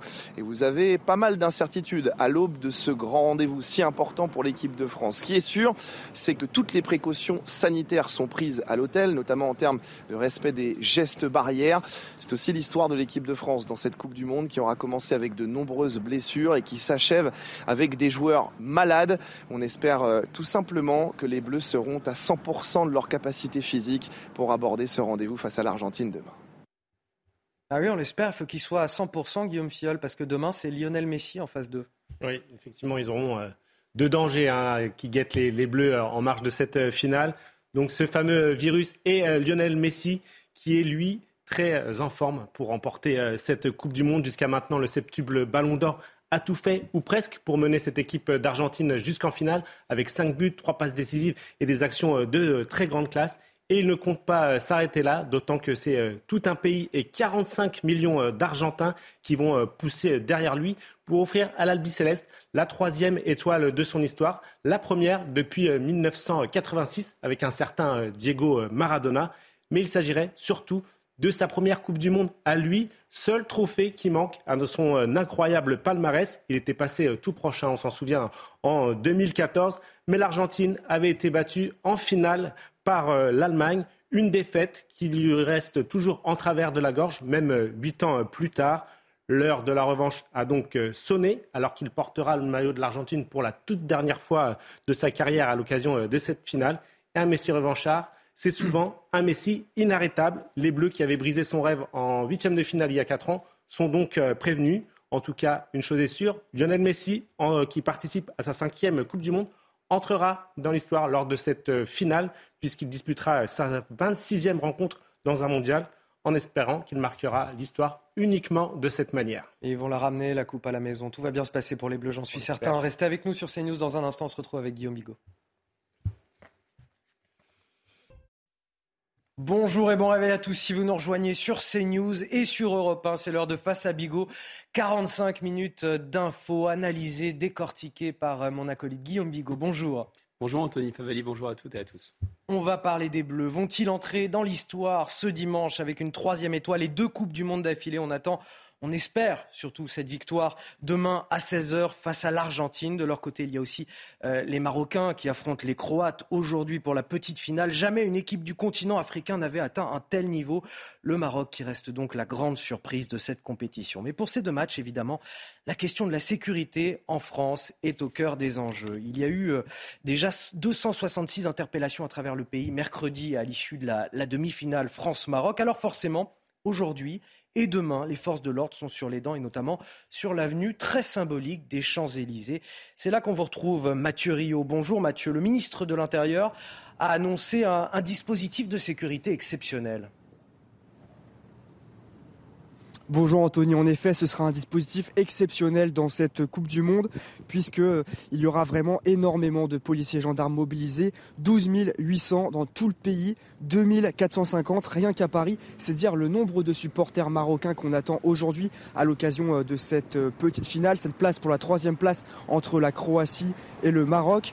Demain pour la grande finale des Bleus contre l'Argentine, le dispositif sera encore plus important puisque 14 000 policiers et gendarmes seront mobilisés dans tout le pays, 2750 à Paris pour euh, ces euh, deux grands matchs. Des jalonnements seront effectués par les forces de l'ordre sur les Champs-Élysées pour protéger les commerces. Aujourd'hui, point important, la circulation reste ouverte pour les voitures sur la plus belle avenue du monde, mais demain, eh bien, l'accès sera disponible que pour les piétons. L'objectif, permettre aux supporters français de, déambuler pardon, comme ils le veulent ici sur les Champs-Élysées jusqu'à l'Arc de Triomphe derrière moi. Demain, on attend jusqu'à 600 000 personnes si les Bleus décrochent leur troisième étoile, on l'espère. Merci Mathieu Rio, merci également à Pierre Emco qui vous accompagne. Guillaume Bigot, quoi qu'il arrive, euh, les débordements en France semblent inévitables, qu'il s'agisse de compétitions sportives, mais aussi du 31 décembre, du 14 juillet. Euh, tous les rassemblements festifs donnent lieu à ce type de débordement. Pourquoi dans notre pays? D'abord, je pense qu'il faut vraiment se méfier des termes qu'on utilise. Euh, le terme débordement, d'abord. Débordement, qu'est-ce qui déborderait?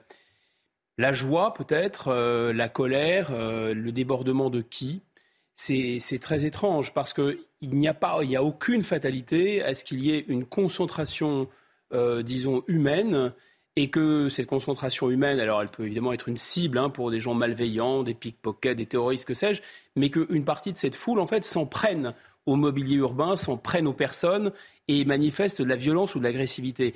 Ce n'est pas un débordement, c'est un phénomène qui, n'a aucun rapport finalement euh, intrinsèque, où il n'y a aucune fatalité à ce que des supporters qui se concentrent pour exprimer leur joie ou leur peine euh, s'en prennent euh, au mobilier.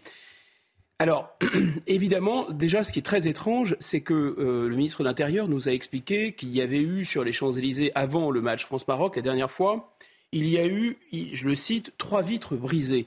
Et là, on apprend qu'il va mobiliser sur les Champs-Élysées près de 3000 fonctionnaires euh, de police. 3000 fonctionnaires pour trois vitres, ça fait 1000 fonctionnaires par vitre. Ça me semble pas mal. Donc on est dans l'euphémisme en fait.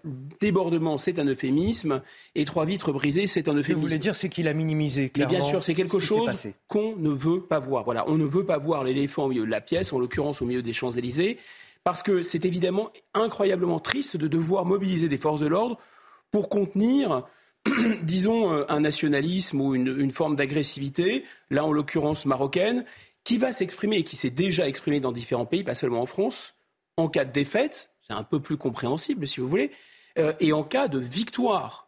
Quand j'ai dit tout à l'heure que c'est pas normal dans les matchs de foot, si, il y a un phénomène de hooliganisme, si vous voulez, dans les stades, aux abords des stades, avec des gens qui sont des ultras. C'est un phénomène bien connu, mais là, c'est autre chose. C'est des gens qui sont attachés euh, à l'équipe du Maroc, qui vont converger. Alors justement, j'allais vous demander qui étaient ces personnes-là. Euh, on a Gérald Darmanin qui, nous, parle, qui nous parle de l'ultra-droite, qui euh, nous explique qu'en fait que 40 personnes de l'ultra-droite mmh. ont été interpellées dans la zone des Champs-Élysées mercredi soir on est dans la même volonté de détourner le regard. C'est-à-dire, je ne dis pas que cette ultra-droite n'existe pas, il y a probablement des provocateurs, mais le... le, bah, de, fait, de fait, ces individus étaient présents, en tout cas. Oui, ils n'étaient euh, pas présents à Bruxelles, euh, ils n'étaient pas présents aux Pays-Bas, où il y a eu aussi des... Euh, l'ordre public qui a été bousculé gravement.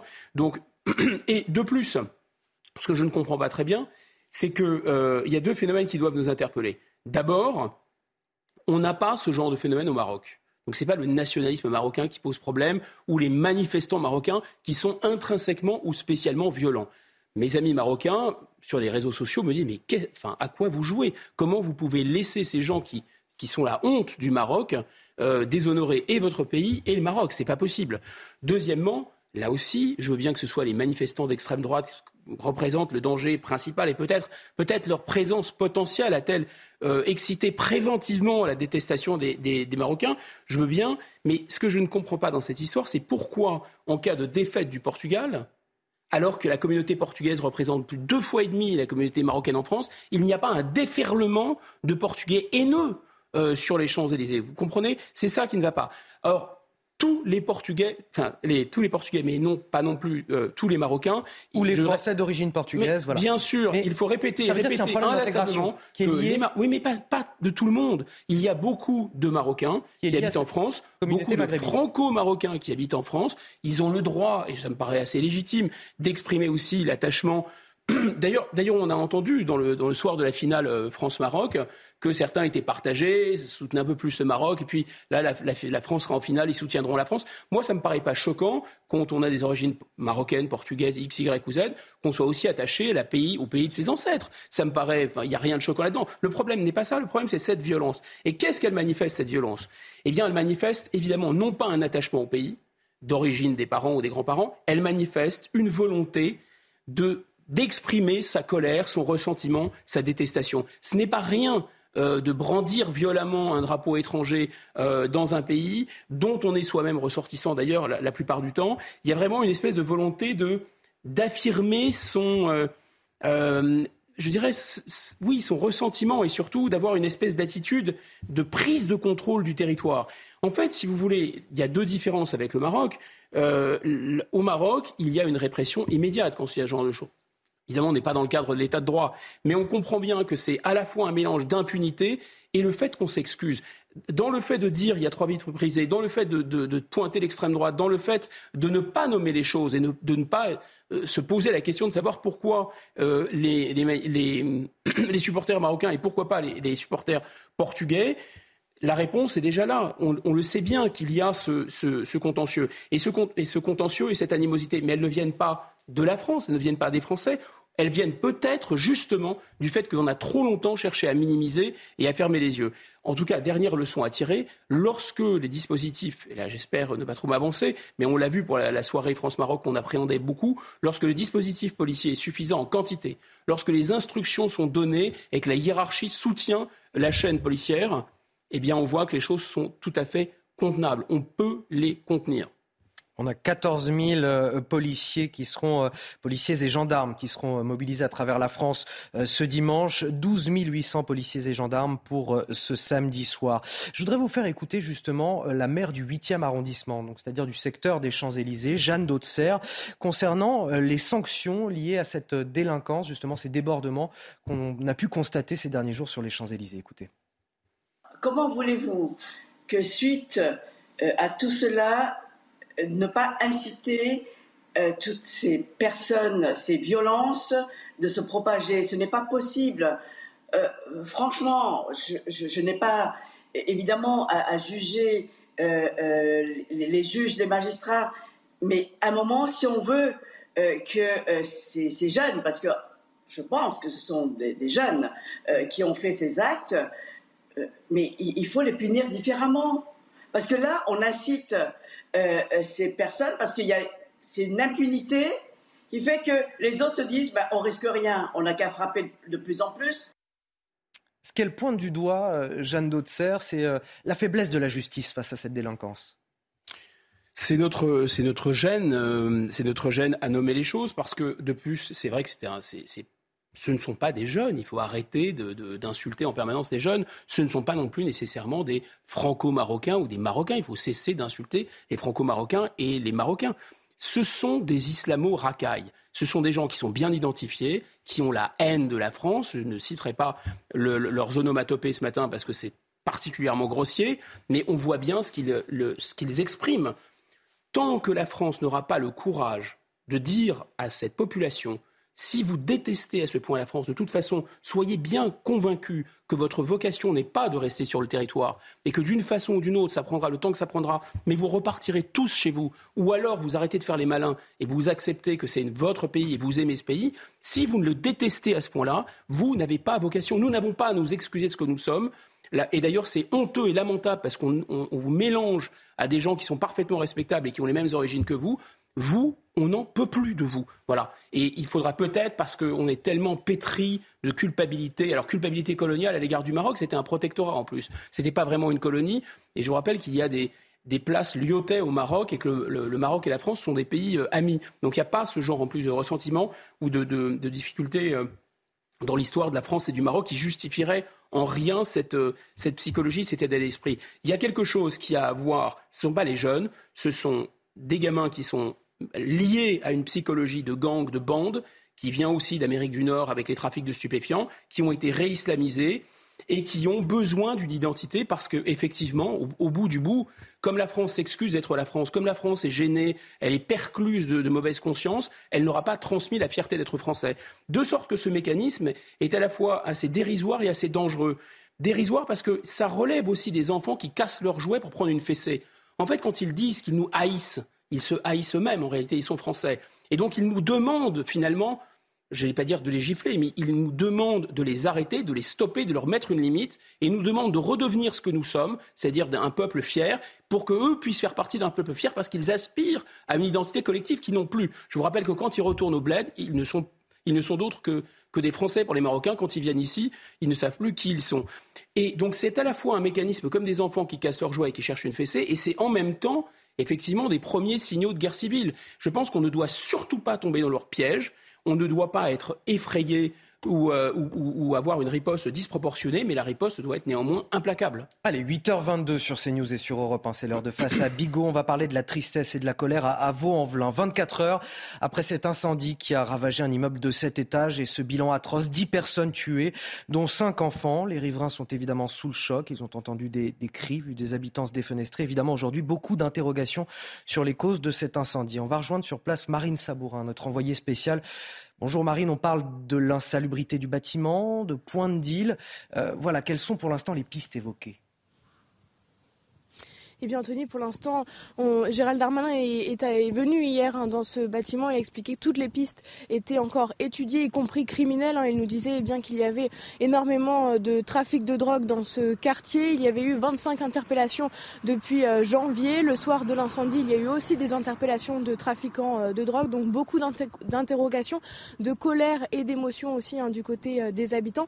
La mairie a mis en place un, livre de condoléances aujourd'hui pour les habitants de 10h à 16h. Et puis il y aura aussi un point de rassemblement à 15h avec certainement une minute de silence. Beaucoup d'interrogations. Les habitants, les rescapés ont été relogés hier soir à une commune qui s'appelle Mézieux, une commune qui se trouve à 10 minutes d'ici. Donc voilà encore beaucoup d'interrogations concernant euh, l'origine de l'incendie. Merci à vous, euh, Marine Sabourin. Merci également à Olivier Gangloff qui vous accompagne. Guillaume Bigot, alors évidemment, il y a une enquête qui est en cours. On ne connaît pas encore les causes de cet incendie. Mais beaucoup d'éléments posent question. On vient de les entendre avec euh, Marine Sabourin. 25 interpellations dans cette rue depuis le début de l'année. Un immeuble qui était lui-même un point de deal. Des interpellations avaient eu lieu euh, la nuit même du drame.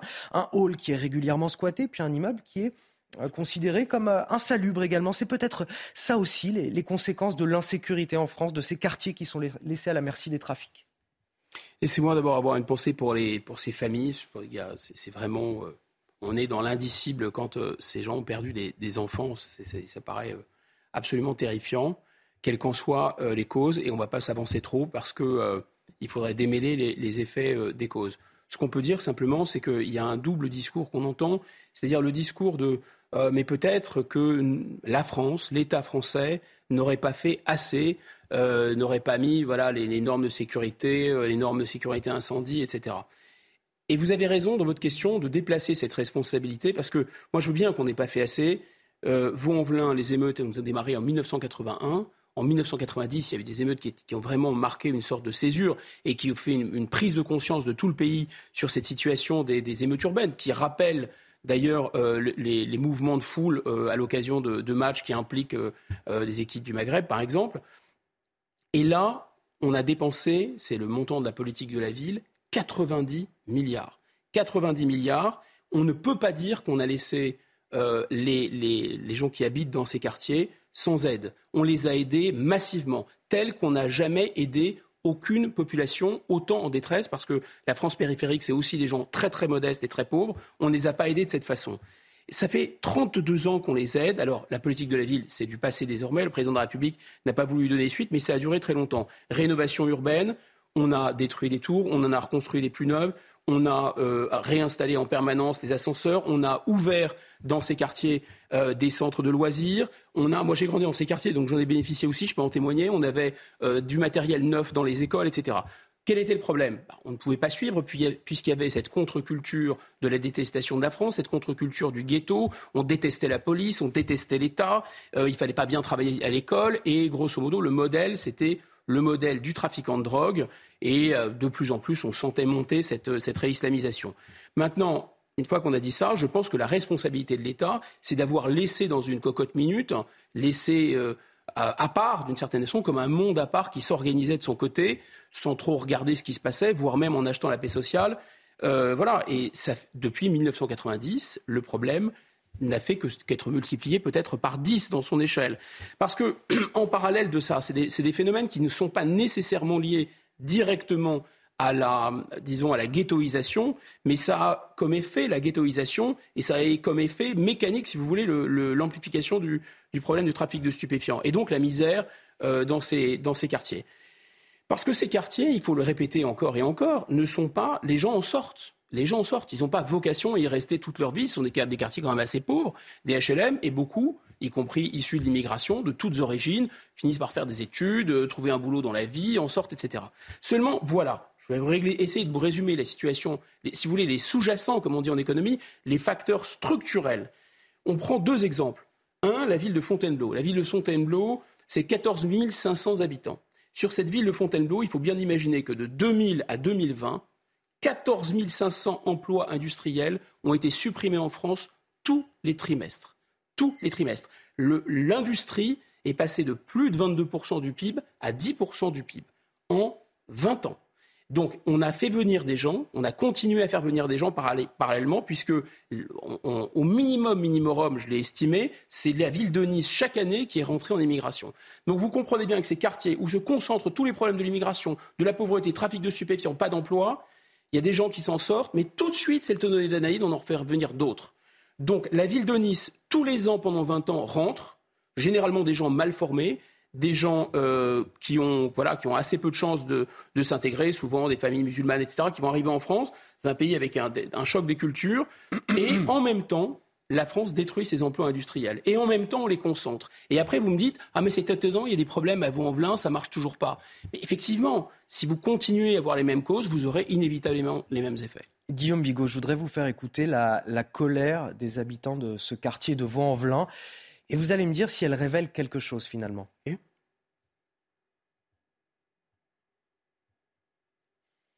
Là, on a essayé d'alerter Madame la maire qui n'avait rien voulu comprendre, rien voulu savoir. Là, maintenant, je ne vais pas vous mentir, si elle ne bouge pas maintenant, ce sera trop tard. Les incendies euh, qui ont pris tout l'immeuble, on n'a même pas de, ne serait-ce que d'extincteur. Il n'y a pas de normes, il n'y a pas de porte coupe-feu. Euh, la porte qui était à l'extérieur a été condamnée par les policiers euh, pour éviter les fuites de quelconque personne. Or, ça nuit à la sécurité de tous. Il y a des familles, ils ont perdu des enfants. Vous êtes où au moment de l'insalubrité? Parce que M. Darmanin qui vient ce matin et qui dit qu'il ne faut pas mettre, en gros, ne pas mettre la lumière sur les délinquants, mais qu'il ne faut pas exclure que ça vient du trafic de drogue. Ben, vous étiez où avant? Vous étiez où en prévention? Ça fait plus de 40 ans que Vent-en-Velin, c'est censé être une ville qui doit être rénovée. Alors évidemment, comme je le disais tout à l'heure, on ne connaît pas les causes de cet incendie. Néanmoins, qu'est-ce qu'elle révèle, cette colère? Que les habitants commencent à comprendre que le fait de faire venir constamment des vagues d'immigration, le fait de fermer un peu les yeux et d'avoir une, impunité sur le trafic de stupéfiants et sur le communautarisme, qui est assez présent d'ailleurs, on le voit, hein, ce voile est tout à fait typique des frères musulmans, c'est un voile couleur ocre et crème. Donc ces gens sont déjà en sécession avec la France en plus. Euh, parfois, certains l'accusent. En tout cas, ils sentent bien, d'une certaine façon, qu'il y a une mauvaise conscience, qu'à la racine du problème, il y a une mauvaise conscience. Si on cesse avec cette mauvaise conscience, on rompt avec l'impunité, donc on va mettre les gens qui leur pourrissent la vie hors d'état de mire. Et deuxièmement, on pourrait, cessant avec cette mauvaise conscience, aussi, euh, d'une certaine façon, euh, euh, arrêter les flux migratoires qui, continuent, qui continuent comme dans un tonneau des Danaïdes. Allez, 8h30 sur CNews et sur Europe 1, c'est l'heure du rappel de l'actualité. C'est avec vous, Sandra Chambaud. Et on démarre avec le mondial de football. L'ombre d'un virus plane sur les Bleus à la veille du match contre l'Argentine. La finale, euh, probablement un coup de froid. Après Kingsley Coman, c'est au tour de Raphaël Varane et Ibrahima Konaté de rejoindre l'infirmerie. Ils étaient absents de l'entraînement hier. Ils sont officiellement ménagés selon la fédération. Des interventions sont en cours pour rétablir l'électricité en Ukraine. Hier, 74 missiles ont été tirés par la Russie. Ils ont détruit des réseaux et transformateurs électriques. Kiev et 14 sont touchées par des coupures de courant ou d'eau. L'Union européenne dénonce des crimes de guerre. Mondiaux en petit bassin, de l'or et un record pour la France. Les relayeurs ont remporté le 4 x 50 mètres nage libre mixte hier à Melbourne avec un chrono de 1 minute 27 secondes et 33 centièmes. Ils ont mené la course dès le premier relais. Ils ont apporté à la France son premier titre dans ce tournoi face à Bigot sur CNews et sur Europe 1. Hier matin, les forces de l'ordre ont mené une énième opération d'évacuation du campement de migrants du boulevard de la Chapelle à, Paris. On n'est pas loin de la 20e opération sur le même campement, la troisième en moins de deux mois. Les 771 migrants ont été, vont être répartis dans plusieurs villes, pour moitié en région parisienne et pour d'autres à travers toute la France. Les explications d'Alexis Vallée, on commande tout ça juste après. Ce campement, porte de la Chapelle dans la capitale, n'existe plus à présent. Il a été démantelé hier matin par la préfecture de police de Paris. Les 771 migrants qui y résidaient, principalement des Afghans, ont été mis à l'abri dans des gymnases et des dispositifs hôteliers. 60 personnes ont été confiées aux soins d'associations, les autres dispatchées sur le territoire français. Le préfet de police est périodiquement amené, euh, quel que soit le gouvernement, à évacuer ces migrants dont la présence finit par être insupportable aux, riverains. Et une fois qu'ils ont été évacués, il faut ensuite les mettre à l'abri. Voici dans le détail comment seront répartis ces migrants.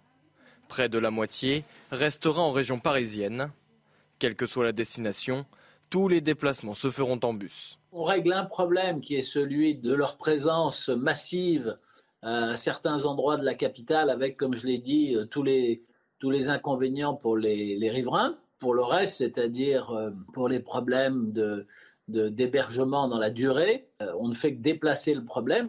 Selon une source policière, aucun refus de prise en charge n'a été enregistré. Guillaume Bigot, on a le sentiment d'un éternel recommencement pour les riverains. Mi-novembre, de la même façon, on avait 956 migrants qui avaient été évacués de ce camp, hébergés dans des centres d'accueil. Le camp s'est reformé. Pareil, un mois plus tôt, en octobre, c'est une sorte de, tonneau des Danaïdes finalement. Qu'est-ce qui nous prouve que les choses vont s'arranger cette fois?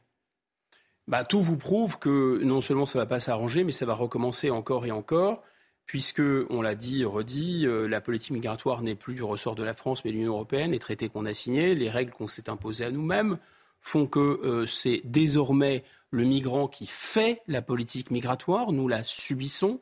On va revenir sur cette idée. Et deuxièmement, euh, il y a une grande intuition du président de la République qui est qu'il faut les répartir. C'est déjà une intuition, enfin, comme la plupart des intuitions du président de la République, ce sont des instructions dans l'oreillette données par Bruxelles, puisque Bruxelles a donné cette instruction de répartir entre les différents États membres Alors les migrants. effectivement ma question. Quel est l'objectif du gouvernement quand on décide de répartir euh, euh, ces migrants sur le territoire français? Il y a quelques mois, Emmanuel Macron parlait de, voilà, de, repeupler les zones rurales, euh, les zones économiques désertées. C'est-à-dire qu'on fait un peu contre mauvaise fortune bon cœur, mais surtout, on a, si vous voulez, la réponse ironique, je vais vraiment mettre des, guillemets, c'est que ces migrants qui sont euh, à 80% des hommes, à 80% des hommes musulmans, à 80% des hommes musulmans venant de zones travaillées par euh, un islamisme très dur, sont des Afghans euh, dont il faut rappeler d'ailleurs que beaucoup n'ont de passeport parce qu'ils sont proches du régime. Ça, c'est quelque chose qu'on ne vous raconte pas, par exemple. D'accord? Donc le, fantasme de Mme Rousseau de faire venir les talibans ou les terroristes pour les surveiller, bah, on n'est pas très très loin de la réalité. Euh, si c'était des gens qui fuyaient la guerre comme les Ukrainiens, vous voyez qu'il y aurait des enfants, des femmes, il y en a très peu en réalité. Donc, euh, fermons cette parenthèse. Pour autant, on ne peut pas dire qu'il s'agit tous de, non. voilà, de, non, non, non. Mais nécessairement l'assimilation du ah, terrorisme. Non, euh, mais on peut dire, on peut dire à coup sûr qu'il y a un biais de sélection c'est-à-dire que les gens qui sortent ne sont pas des militants des droits de l'homme, etc. Euh, puisque, encore une fois, il faut quand même être assez proche des autorités pour avoir un passeport pour pouvoir sortir du pays. Deuxièmement, parce que ce sont des gens de toute façon souvent qui sont un peu en rupture de banc dans leur pays. C'est vrai euh, de tous les migrants, euh, on va dire clandestins, qui ont ce profil d'hommes jeunes, etc. Ce ne sont pas des gens qui... Euh, vous voyez, il y, avait il y a différents profils de migrants. Il y avait des médecins pendant la guerre civile en, Syrie, vous aviez des médecins, par exemple, hmm. des gens qui avaient fui le pays. Là, c'est pas le cas. Vous aviez des familles entières qui partaient d'Ukraine, c'est pas le cas. Là, il y a déjà des gens qui sont un peu des marginaux, un peu rejetés par leur famille, etc. Donc, ces gens qui sont déjà fragiles, qui vont être dans un environnement culturel, mental. Enfin, il faut dire que c'est un choc. Euh, enfin, c'est les visiteurs hein, quand vous venez. Moi, je connais un peu les zones tribales au Pakistan. C'est un peu les mêmes tribus, les Pashtuns, par exemple. Vous avez plusieurs euh, euh, populations persophones ou turcophones en Afghanistan, mais c'est un monde qui est un monde très différent de nous. C'est vraiment les visiteurs. Hein. Et donc, ils arrivent ici, il y a un choc climatique, il y a un choc culturel, ils sont loin de leur famille, ils ont des problèmes de repères, ils ont quasiment pas de moyens de survie en plus, hein, économiques. Vous pensez que ça va bien se passer? Ben non, en fait, il y a des troubles psychologiques graves. Euh, ils vont ne pas comprendre leur environnement, leur environnement ne va pas les comprendre. Donc évidemment, ça ne va pas bien se passer. Mais au-delà de tout ça, le peuple français, sondage après sondage, de toute façon, il n'a jamais été démocratiquement consulté sur la question, n'en veut pas. Et ça nous est présenté comme une fatalité, exactement comme le réchauffement climatique. Il faut vous habituer, il y a cette petite musique, à ce qu'il y ait des phénomènes migratoires. Et donc, c'est tellement une chance, je reviens sur l'ironie, puisque vous savez, on nous a expliqué pendant très longtemps que c'était une chance pour la France. Donc, c'est tellement une chance pour la France qu'on va pouvoir profiter un peu toutes les régions de cette chance. c'est dommage, on ne va pas euh, uniquement en faire bénéficier les, grandes métropoles, puisqu'elles sont déjà gangrénées par l'insécurité, par le trafic de stupéfiants euh, et par euh, les aides sociales surconsommées par des gens qui ne payent pas des cotisations. Derrière l'ironie, vous dites qu'on dilue le problème, c'est ça? Évidemment qu'on dilue le problème. Non seulement on dilue le problème, mais bizarrement, tiens, j'ai pas vu le Touquet. Pour montrer la carte, il n'y a, pas de. Au Touquet, il n'y a pas d'éoliennes et il n'y a pas de migrants. Le, Touquet ne fait pas partie des, des parce qu'en fait, le Touquet se sacrifie. Le, Touquet préfère laisser les éoliennes aux autres et préfère laisser les migrants aux autres. Je reviens sur un point parce qu'il y a vraiment de quoi être très en colère. Si vous voulez, on nous présente ça comme un fardeau inévitable parce que l'immigration, je répète, serait inévitable, or c'est faux. Et deuxièmement, on nous présente ça aussi comme étant finalement résultant d'un droit qu'on doit subir. Et c'est très important dans une nation démocratique d'arriver à faire gober aux gens, après 20 ans de propagande médiatique assidue, que le droit est une fatalité. En démocratie, c'est le peuple qui fait la loi et le droit. Là, en l'occurrence, ce sont des traités internationaux, ce sont des gens qui n'ont aucune légitimité démocratique, ce sont des supra, c'est supranational, c'est l'Europe, qui nous imposent des règles. Ça veut dire qu'en fait, non seulement la démocratie est cassée, on a les mains, on a les mains attachées, mais en plus, il y a un phénomène, je pense, très puissant qu'on ne mesure pas d'humiliation des Français. Imaginez qu'on vous force, on vous force littéralement à accueillir des gens chez vous on ne vous demande pas votre avis. Il y a vraiment quelque chose de l'ordre du viol. Maintenant, si on imagine, si on lit le géographe euh, euh Guy euh, qui a fait des, textes vraiment, à mon avis, qui ont, vont faire date sur cette France, cette fameuse France périphérique. Il a dit cette France périphérique, c'est-à-dire c'était des gens très modestes, euh, classe moyenne, qui sont en train de basculer vers la pauvreté, qui sont partis hors des, des grandes métropoles, parce que, dit-il, ils ont perdu la guerre des yeux dans ces zones où il y avait des ghettos d'immigration. Et souvent, ils sont partis dans cette France euh, périphérique un peu lointaine, quitte à devoir prendre leur voiture, payer beaucoup d'essence, etc., pour fuir l'immigration. Ils les appellent d'ailleurs les dépossédés. Eh bien, qu'est-ce qu'est en train de faire M. Macron? Leur envoyer l'immigration qu'ils ont fui. Moi, je trouve que c'est une excellente idée au plan politique. Est-ce qu'il y a aussi une responsabilité des associations? Elle est écrasante, mais les associations, elles ne se financent pas toutes seules. Elles sont financées, y compris par l'État, y compris par les collectivités locales, etc. Donc quand l'État vous explique qu'il va durcir le ton, enfin durcir le ton, ça veut dire donner des papiers pour les gens qui sont dans des métiers en tension. Et deuxièmement, peut-être, peut-être, pour les, vraiment les criminels endurcis, consentir à les, à les expulser. Mais je vous assure, les historiens du futur se poseront cette question. Il y a presque, vous savez, moi je trouvais cette, cette expression odieuse de seuil de tolérance en matière d'immigrés. Mais en fait, en réalité, cette, politique de dispatch, de, distribution des, migrants, avoue qu'il y a un seuil de tolérance en réalité. Face à Bigot sur CNews et sur Europe 1, il est 8h40. Les violences conjugales toujours plus nombreuses. Depuis 2016, les signalements à la police ont quasiment doublé selon les chiffres du ministère de l'Intérieur. Et bien sûr, il s'agit essentiellement de violences faites aux femmes. La lutte contre ces violences étant pourtant une priorité affichée du gouvernement. C'était la grande cause du premier quinquennat euh, d'Emmanuel Macron. C'est toujours la grande cause de ce quinquennat. Ce matin, on partage avec vous le témoignage de Lydie, victime de violences conjugales. Elle a accepté de raconter son histoire au micro de Sacha Robin. Le récit est signé Solène Boulan. C'est en 2010 que Lydie rencontre son ancien compagnon, celui qu'elle décrit comme le prince charmant. Il était euh, galant, euh, il m'ouvrait la porte quand on avait rendez-vous. Il a refermé, euh, il était bien éduqué. Très présent, l'homme l'appelle régulièrement, se rend sur son lieu de travail. Puis les épisodes de violence se multiplient, mais Lydie pardonne malgré elle. Il y a une espèce de gêne qui s'installe, de honte. C'est comme si je voulais disparaître. Jusqu'à ce jour où, alors qu'elle est enceinte, son compagnon s'acharne sur son visage. Quand je me suis relevée, que j'ai vu mon visage dans le miroir, j'ai poussé un hurlement. Là, je, pense que ça, dans ma tête, ça, ça, a chamboulé beaucoup de choses. Durant sa relation, Lydie porte plainte quatre fois avant de se rétracter par peur de représailles. Puis elle bénéficie de plusieurs ordonnances de protection que son ex ne respecte pas. Il a continué à venir autour de chez moi. Il a quand même été borné 300 euh, fois autour de chez moi. Après leur séparation, son fils reçoit plusieurs coups de poing alors qu'il est chez son père. Ce dernier écope d'un simple rappel à la loi. Depuis, Lydie refuse de confier ses enfants à leur père et a demandé une obligation de soins, décision qui doit intervenir en février. C'est-à-dire qu'une fois que la victime elle-même se sent prête à sortir de l'emprise d'un tel homme, on voit que le processus judiciaire finalement est très long, souvent très complexe. L'un des obstacles majeurs à la prise en charge des violences faites aux femmes se passe dans les tribunaux. C'est ce que disent les, les associations. Il y a tout d'abord le coût de l'accès euh, à la justice, mais aussi le taux de condamnation dans ces affaires. En l'espèce, on a 80% des plaintes pour des faits de violence au sein du couple qui sont classées sans suite par les magistrats. Peut-être revenir un peu en arrière. lors du premier quinquennat d'Emmanuel Macron, les violences, la lutte contre les violences faites aux femmes, et notamment portée euh, par la ministre Schiappa, a été considérée comme euh, la cause euh, centrale du, quinquennat. Et il y a eu ce fameux Grenelle des violences faites aux femmes, avec des tas de mesures à prendre en 2019. on constate effectivement que le gouvernement a beau s'emparer d'un problème, quand il s'empare d'un problème, il met plein de moyens, il communique à bloc, etc. 2020, 102 femmes tuées, 2021, 122 femmes tuées. Mais on va tout de suite préciser que ce n'est pas nécessairement imputable au gouvernement et, uniquement au gouvernement. le confinement a joué un rôle clé dans cette affaire puisque euh, quand, des, femmes et des enfants, qu'on oublie de mentionner aussi, euh, sont, sont, enfermés avec leur bourreau dans une sorte d'horrible huis clos familial, c'est compliqué.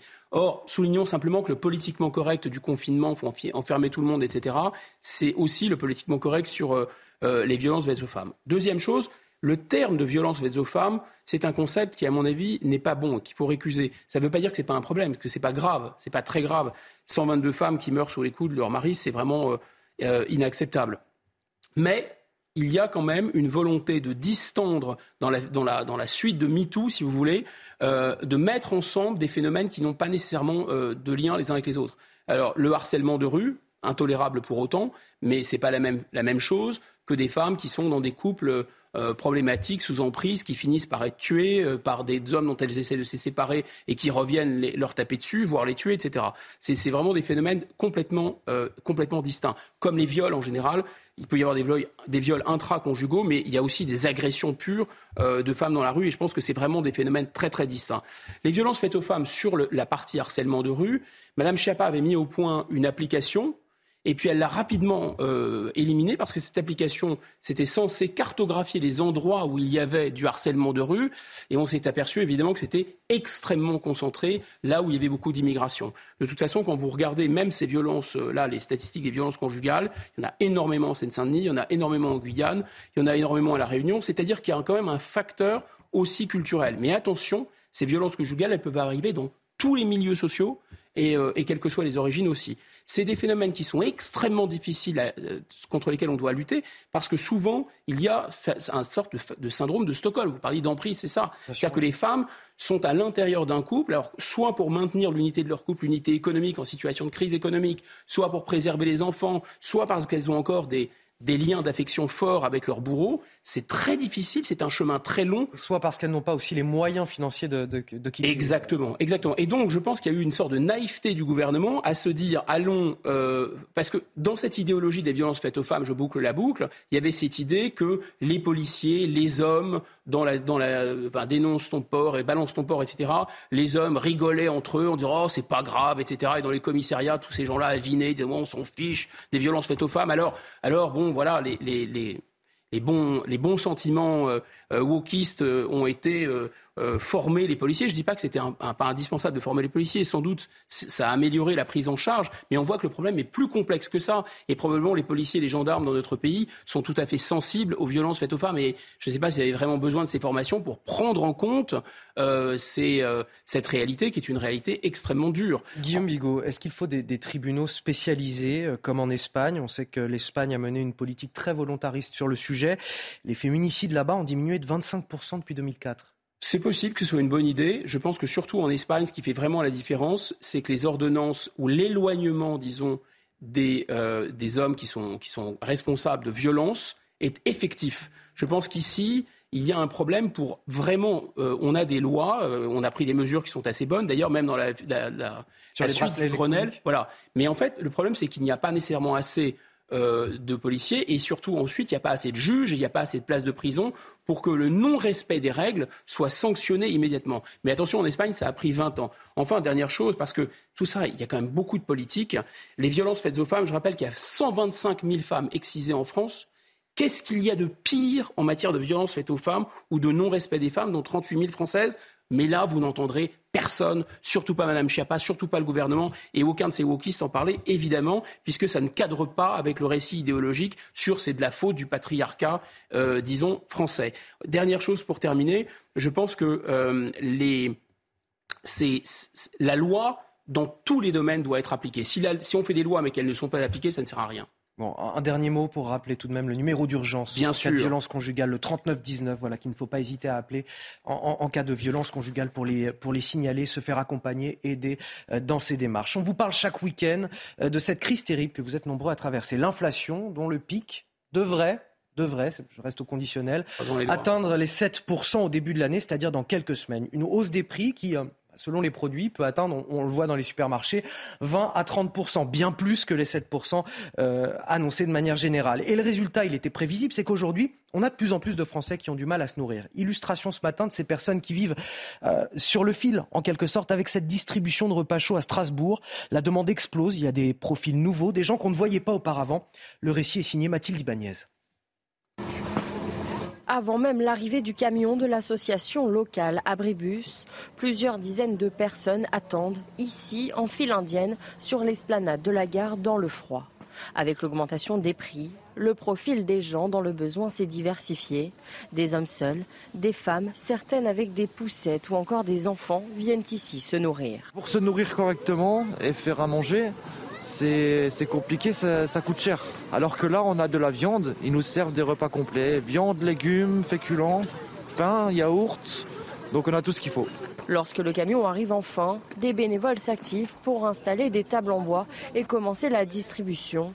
L'association estime que l'augmentation des demandes est liée à plusieurs facteurs. La montée de la précarité depuis la crise sanitaire, l'arrivée d'Ukrainiens chassés par la guerre ou encore l'inflation. Il y a deux ans, on avait distribué 20 euh, 000 repas au cours de la saison. L'année suivante, donc l'année dernière, on était plutôt à 35 000. Et là, en trois mois, on a distribué euh, ces 35 000 repas. Le phénomène s'est généralisé. D'autres associations comme les Restos du Cœur accompagnent 27 000 personnes dans le département cet hiver, soit 15% de plus que l'année dernière. Alors on nous dit le pic de l'inflation, ce sera euh, au début de l'année, à hauteur de 7%. Est-ce qu'on peut y croire?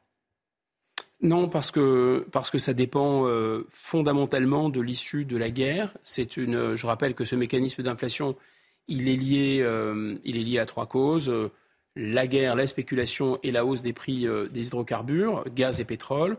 Il est ensuite lié au, au mécanisme européen de l'électricité dont le gouvernement, par acharnement, ne veut pas sortir, une partie de ces gens font la queue et n'ont plus à manger aussi parce que le gouvernement est dans le marché européen d'électricité. Ça fait flamber artificiellement, pour des raisons idéologiques, le prix de l'énergie. On en est protégé, c'est vrai, vous avez raison, et le bouclier énergétique, on nous le vend comme quelque chose de protecteur. Un bouclier, ça nous protège, mais nous protéger de quoi? Nous protéger aussi de nos mauvaises décisions. Si on sortait de ce marché européen d'électricité, on n'aurait pas besoin d'aggraver encore l'endettement. Parce que l'endettement, là aussi, il n'est pas bon marché. justement, j'allais dire, il y a quand même un, discours très culpabilisant de la part de Bruno Le Maire le week-end dernier, ministre de l'économie, qui disait stop aux dépenses publiques. Le déficit s'est creusé euh, de 250 milliards en, deux ans. On fait partie des pays les plus endettés de l'UE avec l'Espagne ou la Grèce. Hmm voilà, on, sait très bien qu'effectivement, euh, niveau finances publiques, on ne peut pas continuer de la sorte, mais bon, ce n'est pas la faute des Français, encore une fois. C'est-à-dire que ce qu'on appelle l'injonction contradictoire, et, on sait bien que ça rend fou. C'est-à-dire, euh, il n'y a plus d'argent, mais pourquoi donner un milliard à des cabinets de conseil? Pourquoi donner un milliard à l'Afrique du Sud pour qu'elle sorte du charbon? Pourquoi donner 2,7 milliards euh, d'aide à l'Ukraine? Pourquoi donner 15 milliards de contributions nettes à l'Union européenne? Et pourquoi, effectivement, encore cette année, dépenser 50 milliards pour euh, faire rouler notre dette, comme on dit, c'est-à-dire euh, refinancer notre dette en payant des intérêts. Voilà, donc c'est pas possible. Donc on voit que l'énergie, la, hausse de la flambée d'énergie avec les centrales nucléaires dont on n'a pas parlé, mais c'est un autre scandale. Donc les décisions qu'on a prises, pas prises, euh, l'acharnement idéologique sur le marché européen d'électricité et la guerre qui malheureusement ne dépend pas de nous du tout. Pour le coup, on ne peut pas savoir. Ça peut s'arrêter demain. Il y aura effectivement un effet, à mon avis, de déflation sur l'énergie et ça sera beaucoup mieux. Mais si ça s'arrête demain, mais ça dépend pas de ça dépend pas de nous en fait, malheureusement. Donc on a une situation dans laquelle, disons, une France qui était quand même dans, dans un, dans un train d'appauvrissement, 14% de la population sous le seuil de pauvreté, une classe moyenne qui est vraiment très très fragile, et parmi ces gens-là, des gens, euh, c'était le Secours catholique dont on avait parlé euh, ici même, 930 000 personnes aidées l'année dernière, et il disait que 48%, presque la moitié de ces gens-là, n'avaient plus que 5 ou 7 euros par jour pour se nourrir. Donc on en est là, effectivement, il y a une partie, alors ce n'est pas tous les Français, mais une partie de la population qui, qui en est à effectivement faire la queue pour de l'aide alimentaire. Donc comment justifier le fait qu'on aide l'Afrique du Sud à sortir du charbon? Alors même qu'en plus, vu les imbécilités qu'on a décidées, on est obligé de racheter du charbon à l'Afrique du Sud. Tout ça n'a juste aucun sens. Moi, j'ai l'avantage de, de l'inconvénient de l'âge, c'est-à-dire que j'ai vu la France se transformer. Quand j'étais petit, il y avait des clochards dans les rues. Et dans le folklore populaire. Euh, il y en a toujours. Oui, mais alors on les appelle plus comme ça, on les appelle les SDF, mais surtout ils sont beaucoup plus nombreux. Et c'était des gens qui plus ou moins volontairement en marge, qui s'alcoolisaient beaucoup, etc. Et puis on a vu des gens qui tombaient dans la grande pauvreté, dans la rue. Euh, voilà. Et maintenant, et, et, demander à ces gens qui distribuent de l'aide alimentaire, ce sont des gens qui sont des familles pauvres qui parfois travaillent. Donc euh, vraiment, on a une extension du domaine de la misère. Guillaume Bigon, on arrive à la fin euh, du temps qui nous est euh, imparti. Merci à vous. Vous restez Merci. avec nous sur CNews. La matinale se poursuit. Et sur Europe 1, c'est l'heure de retrouver Léna Monnier et Frédéric Tadei. C'est arrivé cette semaine. Excellent week-end à tous sur CNews et sur Europe 1, bien sûr.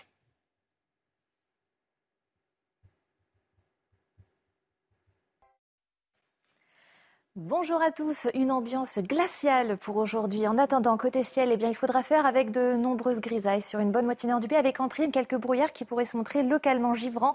Donc attention si vous êtes sur la route, car non seulement la visibilité pourrait être réduite, mais surtout la chaussée glissante en direction du sud, déjà beaucoup plus ensoleillée, à l'exception de la vallée de la Garonne, où là aussi la grisaille persistera. Mais vous allez voir que dans l'après-midi, eh de très belles éclaircies pourront se développer sur l'ensemble du pays, à l'exception de quelques endroits, particulièrement la vallée de la Garonne encore le Val de Saône ou encore le quart nord-est où la grisaille aura tendance à résister. Vous verrez encore un risque d'avalanche assez accru en direction des Alpes et c'est un plein soleil en direction de l'extrême sud-est, surtout vers la Riviera française. Pour les températures, attention, ça pique au lever du jour, euh, surtout en direction du quart nord-est, jusqu'à moins 12 degrés en direction de Strasbourg. Il en demeure pas moins pour l'arc atlantique, justement, moins 3 degrés, 9 degrés pour la Corse et entre Corse et continent. Et donc dans l'après-midi, eh bien des températures qui vont peiner à grimper encore une fois Surtout, là encore, le quart nord-est est concerné avec 0 euh, degré, que ce soit vers euh, les frontières belges, moins 1 degré pour le Pays de Caux, jusqu'à 2 degrés pour la Franche-Comté, 3 degrés euh, pour la Nouvelle-Aquitaine et tout de même jusqu'à 16 degrés, donc des températures positives en Méditerranée. C'était votre météo avec Switch, votre opérateur mobile, fournisseur et producteur d'électricité. L'énergie est notre avenir, économisons-la. Plus d'informations sur chez switch.fr. La matinale week-end sur CNews. Bon réveil à tous. Si vous nous rejoignez, on est ensemble jusqu'à 10h pour de l'info, de l'analyse, des débats. J'ai la chance d'avoir à mes côtés Guillaume Bigot qui m'accompagne toujours jusqu'à 10h dans cette émission. J'ai également Frédéric Durand. Bonjour. m'a rejoint Frédéric Durand, euh, qui est directeur de la revue L'Inspiration euh, politique. Et Guillaume Fiol. Toujours là. Guillaume Fiol, toujours là, toujours là pour les bons moments, puisqu'on va partager forcément, je suis sûr qu'on va partager ensemble une victoire. J'espère. Troisième étoile. Mais oui, mais oui, absolument pas. Il n'y a, a, même pas un petit virus qui va, qui va nous avoir. On en est sûr. Ils ont, on ils ont bravé tout jusqu'à maintenant. Mais oui, il n'y a, pas, de raison. On en fait, on en fait virus de la victoire. Cette histoire de virus, on en fait beaucoup trop. Voici les titres de votre journal de 9h. J-1 avant l'affrontement, le choc des légendes du football, le match France-Argentine ce dimanche 16h en finale de la Coupe du Monde au Qatar. Faut-il s'inquiéter de ce virus qui frappe les Bleus? Plusieurs joueurs sont actuellement malades. On sera sur place dans un instant avec nos envoyés spéciaux. Doit-on craindre également Lionel Messi? C'est la question que je vais vous poser justement, Guillaume Fiol. La tristesse et la colère à Vaux-en-Velin, 24 heures après cet euh, incendie qui a ravagé un immeuble de 7 étages avec ce bilan atroce. 10 personnes tuées, dont 5 enfants. Beaucoup d'interrogations sur les causes de cet incendie. On parle de l'insalubrité du bâtiment, du trafic de drogue, les explications à suivre de notre envoyé spécial Marine Sabourin qui nous parlera également de l'émotion sur place. Et puis cette aire de déjà-vu, boulevard de la Chapelle à Paris, où 771 migrants ont été évacués et mis à l'abri hier. Ils vont être répartis à travers toute la France. Combien de temps encore avant que d'autres ne reviennent s'installer sur place? Je vous pose la question car c'est la troisième opération de ce type en moins de deux mois. Allez, cette question tout d'abord. Les Bleus vont-ils rentrer dans l'histoire avec euh, une troisième étoile et deux Coupes du Monde d'affilée? On l'espère, évidemment. Seulement, voilà, un mystérieux mal les frappe. Apparemment, c'est un virus qui rôde dans leur hôtel. De quoi les désarçonner? Pas du tout. En tout cas, on n'espère pas. On va trouver sur place Louis Vix, notre envoyé spécial au, au Qatar, qui nous explique tout. Plus qu'une journée à patienter avant cette grande finale de la Coupe du Monde entre la France et l'Argentine et on espère que la nuit aura été reposante pour les Bleus, qu'aucun autre joueur ne sera contaminé par ce virus. Car hier, Raphaël Varane et Ibrahima Konaté, après Upamecano, Rabiot et Kingsley Coman, ont à leur tour été touchés par cet état grippal. Ajoutez à cela euh, deux blessures, celle de Chouameni, victime d'une contusion à la hanche, et celle de Théo Hernandez, victime d'une contusion au genou. Et vous avez pas mal d'incertitudes à l'aube de ce grand rendez-vous si important pour l'équipe de France. Ce qui est sûr, c'est que toutes les précautions sanitaires sont prises à l'hôtel, notamment en termes de respect des gestes barrières. C'est aussi l'histoire de l'équipe de France dans cette Coupe du Monde qui aura commencé avec de nombreuses blessures et qui s'achève avec des joueurs malades. On espère euh, tout simplement que les Bleus seront à 100% de leur capacité physique pour aborder ce rendez-vous face à l'Argentine demain. Eh oui, il va falloir être à 100% parce que demain, en face, on a Lionel Messi et ça, c'est un danger pour les Bleus. Oui, plus que le virus, euh, Lionel Messi sera effectivement le danger numéro un pour euh, cette équipe euh, de France. Jusqu'à maintenant, le septuple Ballon d'Or a tout fait, ou presque, pour mener cette, cette équipe d'Argentine jusqu'en finale avec trois buts, cinq buts, pardon, trois passes décisives et des actions de très grande classe. Et il ne compte pas s'arrêter là, d'autant que c'est tout un pays et 45 millions d'Argentins qui vont pousser derrière lui pour offrir à l'Albi Céleste la troisième étoile de son histoire, la première depuis 1986 euh, avec un certain euh, Diego Maradona.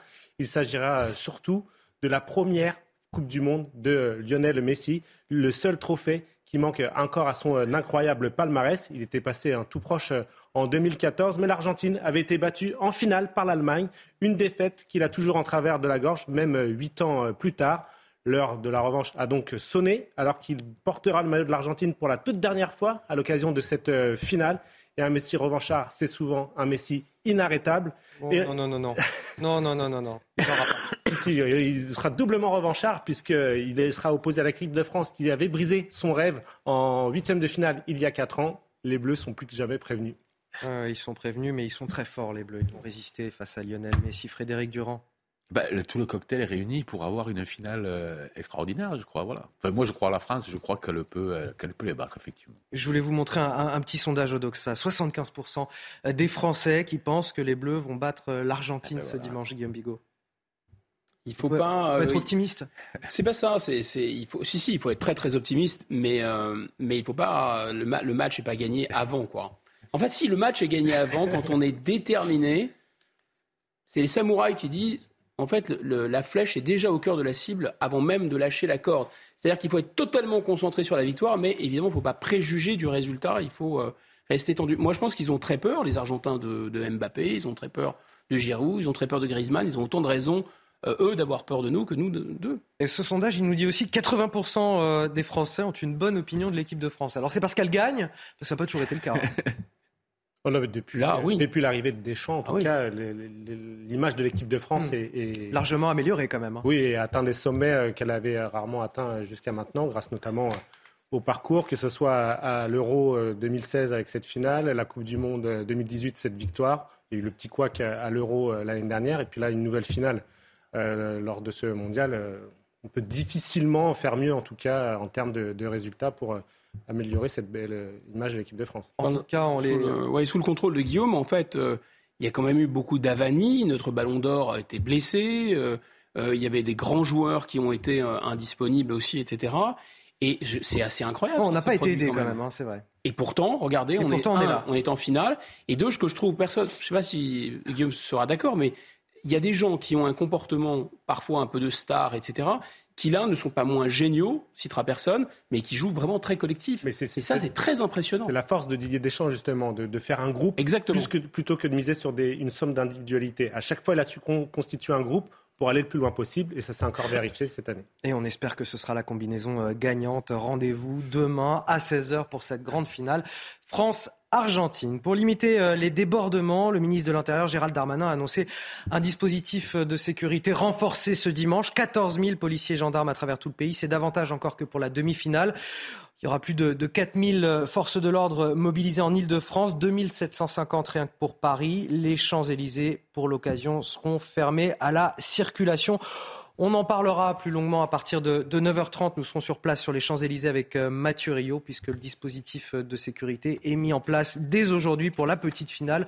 Maroc-Croatie, ce sera également à 16h. Euh, On va passer à la tristesse et à la colère à Vaux-en-Velin. 24 heures après cet incendie qui a ravagé un immeuble de 7 étages, avec ce bilan désastreux, atroce, 10 personnes tuées, dont 5 enfants. Les riverains sont sous le choc. Ils ont entendu des cris, vu des habitants se défenestrer. Évidemment, aujourd'hui, beaucoup d'interrogations sur les causes de cette On va retrouver sur place notre envoyé spécial Marine Sabourin. Bonjour Marine. Évidemment, au lendemain de cette euh, catastrophe, beaucoup d'émotions. Oui, Anthony, hein, beaucoup d'émotions. La mairie en place euh, un livre de condoléances à partir euh, de 10h jusqu'à 16h. Il y aura aussi une minute de silence aux alentours de 15h, un, lieu de recueillement euh, pour eh bien, écrire des messages, parler avec les rescapés qui seront pour certains ici à partir de 15h. Et puis également, nous avons échangé hier soir avec les habitants. Certains, vous le disiez, ont entendu des cris, certains ont vu des personnes se défenestrer. Ils nous racontaient eh bien, à quel point c'était difficile, que c'était des images qui, seront gravées hein, dans leur mémoire à vie. Puis il y a aussi beaucoup d'émotions hein, parce qu'il y a eu un immense élan de solidarité euh, hier toute la journée, d'immenses collectes de dons alimentaires, des plaides, des couvertures parce qu'il faisait très froid hier soir, donc beaucoup d'émotions à Vaux-en-Velin euh, deux jours après l'incendie. Merci à vous, Marine Sabourin. Merci également à Olivier Gangloff qui est derrière euh, la caméra. Ça fait partie euh, des drames qui choquent tout un pays. Pourquoi? Parce qu'on peut s'identifier quand il se passe quelque chose comme ça. Ce sont des choses qui peuvent arriver absolument partout en France pour différentes raisons, criminelles, euh, pour des accidents domestiques. Mais voilà, ça peut arriver à n'importe qui. Et quand il se passe des choses comme ça, et surtout quand des enfants sont impliqués, on est tous choqués tous choqués. Moi, j'étais en 2018 à Marseille, directeur de la Marseillaise à l'époque, quand à la rue d'Aubagne, il y a eu cet épouvantable drame qui était pour des raisons complètement différentes. Mais on peut dire que ça marque et un quartier évidemment, et la population euh, tout entière, parce qu'il y a quelque chose d'indicible et, d'atroce. C'est pour ça que moi déjà être sur les causes comme l'a fait Darmanin, où on sait des choses et on les dit, où on ne sait rien du tout et on ne dit rien du tout, parce que je pense qu'il y a d'abord ce moment d'émotion. Alors évidemment, il y a dans, dans l'émotion euh, et dans la peine, il peut y avoir aussi de la colère. Mais voilà, moi je pense qu'il y a un temps pour tout, et là je pense qu'il faudra un moment pour que tout ce quartier-là euh, et voir la ville se remettre de, de, de, cette, de, cette, de ce drame. Alors, je sais que l'enquête est, en cours et, qu'on ne peut pas non plus s'avancer sur les causes, mais effectivement, euh, Gérald Darmanin a eu euh, certains propos. Il s'est avancé en tout cas sur la situation sécuritaire du quartier. Il parle de 25 interpellations dans cette rue depuis le début de l'année, un immeuble qui était lui-même un point de deal. Des interpellations avaient eu lieu la nuit même dans cet immeuble, un hall euh, qui est régulièrement squatté, et puis un immeuble qui est aussi insalubre, manifestement, selon les, indications de, des autorités de, la région. Euh, c'est peut-être ça aussi les, conséquences de l'insécurité en France, de ces quartiers qui sont laissés à, la merci euh, des, délinquants et de la violence? En tout cas, euh, Frédéric a absolument raison. C'est trop grave pour que on, se tourne du côté. Alors j'ai entendu des, témoignages d'habitants qui disaient oui, mais la police avait fermé des issues dans le cadre de son trafic de stupéfiants ou Darmanin, qui est, le ministre Darmanin, qui essaye de faire établir un lien avec euh, euh, les trafiquants qui auraient peut-être dégradé des, éléments de sécurité. Vraiment, c'est assez indécent, indigne. Il y a des enfants qui sont morts. Euh, on est vraiment dans l'horreur dans absolue. Si on veut parler maintenant, il ne faut pas avoir ce réflexe ni d'aller trop vite en besogne pour identifier des causes, ni non plus, une fois de plus, se couvrir la tête de cendre, mais on n'a rien fait pour ces quartiers, etc. Non, 90 milliards d'euros d'aide de, politique de la ville, c'est pas rien. La France périphérique attend toujours ces 90 milliards d'euros. Donc effectivement, je suis issu de ces quartiers, je peux vous en témoigner. Quand on brûlait des voitures, quand on cassait, on avait des aides immédiatement. On partait en colonie de vacances, on avait des locaux à disposition, on nous envoyait des éducateurs, etc. Donc il faut arrêter ce discours de culpabilité. Ça, c'est pas possible. Maintenant, encore une fois, qui était à la, pourquoi il y a eu cet accident atroce? On verra, on verra, on verra Guillaume Bigot, je peux vous faire écouter, euh, si vous le voulez bien, la, colère des habitants euh, du quartier. On va commenter ça juste après. Là, on a essayé d'alerter Madame la maire qui n'avait rien voulu comprendre, rien voulu savoir. Là, maintenant, je ne vais pas vous mentir, si elle ne bouge pas maintenant, ce sera trop tard. Les incendies euh, qui ont pris tout l'immeuble, on n'a même pas de, ne serait-ce que d'extincteur.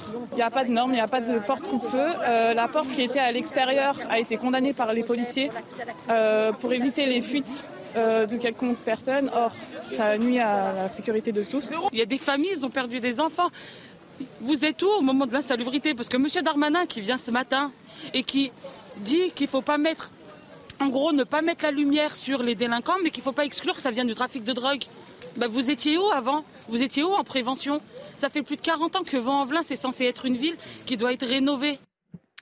Pardon, mais quoi qu'il arrive, cette colère, elle révèle quelque chose. Peu importe l'origine de l'incendie. Ce que je veux dire, c'est qu'il y a un malaise dans ces quartiers et que dès qu'il se passe quelque chose, dès qu'un drame se déroule, eh ben, ça fait remonter toute la colère de ces habitants. Oui, oui, parce que je pense que l'un des grands drames, euh, donc là on cherche des culpabilités euh, immédiatement, bon on verra bien ce que dira l'enquête, mais l'un des grands drames c'est le manque d'emploi, l'un des grands drames de notre pays c'est qu'on a coupé euh, notre tissu industriel en, deux, on a la moitié moins d'industrie ou quasiment en, en, 30 ans, donc il y a plus, vous pouvez rénover tant que vous voulez, si les gens, si les gens ne travaillent pas, les choses n'avancent pas, la réalité elle est là, en plus là je crois que c'est une copropriété, c'était pas du logement social en l'espèce, c'était des logements privés. On l'a vu, et je parlais tout à l'heure de la rue d'Aubagne, qu'il y a aussi beaucoup de propriétaires, de petits propriétaires qui ne sont pas des gens riches, qui n'ont pas les moyens, lorsqu'il faut mettre de l'argent pour rénover des ensembles, qui n'ont pas les moyens. Et là, il faudrait effectivement que les institutions prennent le relais, parce que ces petits propriétaires, parfois, nous, après la, rue d'Aubagne, il y a eu des tas et des tas de lieux qui ont été, qui ont été vus comme ça. Il y a eu la focale sur ces lieux-là, parce qu'il y avait beaucoup de lieux dangereux. Voilà, donc il y a évidemment qu'il y ait de la colère, c'est normal. Évidemment, moi je pense qu'une politique, c'est vrai qu'on a mis de l'argent dans la politique de, la ville à l'époque, dans la rénovation urbaine, etc. Mais il est évident que ça suffit pas. Euh, ça suffit pas parce que c'est pas euh, uniquement une question euh, d'environnement, d'immeubles, etc. C'est aussi une question, me semble-t-il, d'emploi. Hier matin, les forces de l'ordre ont mené une énième opération d'évacuation euh, du camp de migrants du boulevard de la Chapelle à, Paris. On n'est pas loin de la 20e opération sur ce même campement, la troisième en, l'espace de deux mois. Les 771 migrants répartis, euh, vont être répartis dans plusieurs villes de France, pour moitié en, région parisienne, pour les autres à travers tout le pays. Les explications d'Alexis Vallée, on en discute juste après. Ce campement, porte de la Chapelle dans la capitale, n'existe plus à présent. Il a été démantelé hier matin par la préfecture de police de Paris. Les 771 migrants qui y résidaient, principalement des Afghans, ont été mis à l'abri dans des gymnases et des dispositifs hôteliers. 60 personnes ont été confiées aux soins d'associations, les autres dispatchées sur le territoire français. Le préfet de police est périodiquement amené, euh, quel que soit le gouvernement, à évacuer ces migrants dont la présence finit par être insupportable aux, riverains. Et une fois qu'ils ont été évacués, il faut ensuite les mettre à l'abri. Voici dans le détail comment seront répartis ces migrants. Près de la moitié restera en région parisienne. Quelle que soit la destination, tous les déplacements se feront en bus. On règle un problème qui est celui de leur présence massive à certains endroits de la capitale avec, comme je l'ai dit, tous les, tous les inconvénients pour les, riverains. Pour le reste, c'est-à-dire euh, pour les problèmes de, d'hébergement dans la durée, euh, on ne fait que déplacer le problème. Selon une source policière, aucun refus de prise en charge n'a été enregistré. Est-ce qu'on va faire face à un éternel recommencement pour euh, les riverains de ce quartier du boulevard de la Chapelle? Mi-novembre, euh, on avait 956 migrants qui étaient évacués de ce camp, hébergés dans des centres d'accueil. Il y en a d'autres depuis qui sont revenus. En octobre, il y a eu exactement la même chose. Euh, ça va se poursuivre encore une fois. On peut s'attendre à voir de nouveaux migrants revenir boulevard de la Chapelle? Tant que vous ne hum, sortez pas des textes qui vous obligent à faire ça, bien sûr que oui. Bien sûr que oui, puisque vous souscrivez à un ensemble de, traités qui vous obligent à euh, euh, prendre les Afghans, là en l'occurrence, mais les ressortissants, des centaines de millions de ressortissants potentiellement de pays euh, en guerre dans lesquels les droits de l'homme ne sont pas assurés, etc. Ceux-là, dès lors qu'ils posent un pied dans Schengen, ils, ils, doivent, pas qu'ils ils ne peuvent pas, ou qu'on doit examiner leur situation, vous leur devez de toute façon euh, d'examiner euh, la situation, leur éligibilité au droit d'asile, etc. Je pense qu'étant ressortissants afghans, pas trop m'avancer, mais la plupart d'entre eux vont avoir de vont obtenir un titre de séjour. Mais bien sûr, bien sûr. Donc, dans, euh, donc là, il y, a, y a, si vous voulez, une triple fatalité qui est présentée aux Français. Les phénomènes migratoires sont inéluctables, exactement comme le réchauffement climatique. Deuxièmement, le droit est inéluctable mais là, arrêt sur image, enfin en démocratie, le droit n'est pas inéluctable, le droit il est fait par le, peuple. Sauf que là, il n'est plus fait par le peuple, il est fait par des traités qu'on refuse de dénoncer. Il faut peut-être dire que nos dirigeants ne veulent pas dénoncer ces traités, donc acceptent que les, migrants fassent la politique migratoire. Ça, c'est une, fatalité. Et après, euh, puisque c'est tellement une chance, on est obligé de, les, éparpiller partout sur le, territoire. Enfin, ça semble fou. Si vous voulez, l'idée de protéger des gens qui ont servi l'armée française en Afghanistan, l'idée de protéger des figures de la lutte pour la démocratie en Afghanistan, moi ça me paraît euh, normal, enfin, et même c'est la dignité de la France de le faire, mais c'est quelques milliers de personnes. Ce ne sont pas tous les civils d'Afghanistan. Comment vous voulez en plus contrôler leur euh, situation? Ça n'a strictement aucun sens. Alors Frédéric Durand, je vais vous donner la parole, mais tout de suite après le rappel de l'actualité de Sandra Chambaud à 9h15 sur CNews. L'IGPN saisit après l'agression d'une femme mardi à Blois dans le Loir-et-Cher. Elle a été accueillie au commissariat le jour des faits, mais elle a été invitée à se représenter le lendemain. Elle est toujours dans le coma après avoir été frappée par son ex-compagnon. Placé en détention provisoire, il a reconnu les faits mais conteste avoir eu l'intention de la tuer. Circulation des trains légèrement perturbée ce week-end en cause un mouvement social des aiguilleurs de SNCF Réseau. Une vingtaine de TGV sur 650 seront supprimés aujourd'hui contre une trentaine demain. Du côté des TER et Intercités, le trafic sera quasi normal. Seul le train de nuit Paris-Rodez-Albi sera euh, supprimé. La Sagrada Familia de Barcelone a illuminé ses deux nouvelles tours. L'événement a eu lieu hier après le traditionnel concert de Noël dans la basilique. Dédié aux évangélistes Saint-Luc et Saint-Marc, les structures sont coiffées de deux grandes sculptures en forme de taureau et de lion. Elles seront illuminées tous les soirs jusqu'au 8 janvier prochain. Et on évoque cette opération d'évacuation d'un campement de migrants, porte de la Chapelle, euh, boulevard de la Chapelle, pardon, à, Paris, sous le, sous le métro aérien. 771 migrants euh, qui vont être répartis dans, plusieurs villes. Frédéric Durand, euh, je voulais vous demander quel est l'objectif du gouvernement quand il décide de répartir ces migrants à travers le pays? Bon, sans doute pour éviter. Quelle logique derrière tout ça? Ben, La logique de qu'un attroupement, un groupement au même endroit cause plus de, de méfaits que euh, s'ils sont. Euh, on, dilue le problème.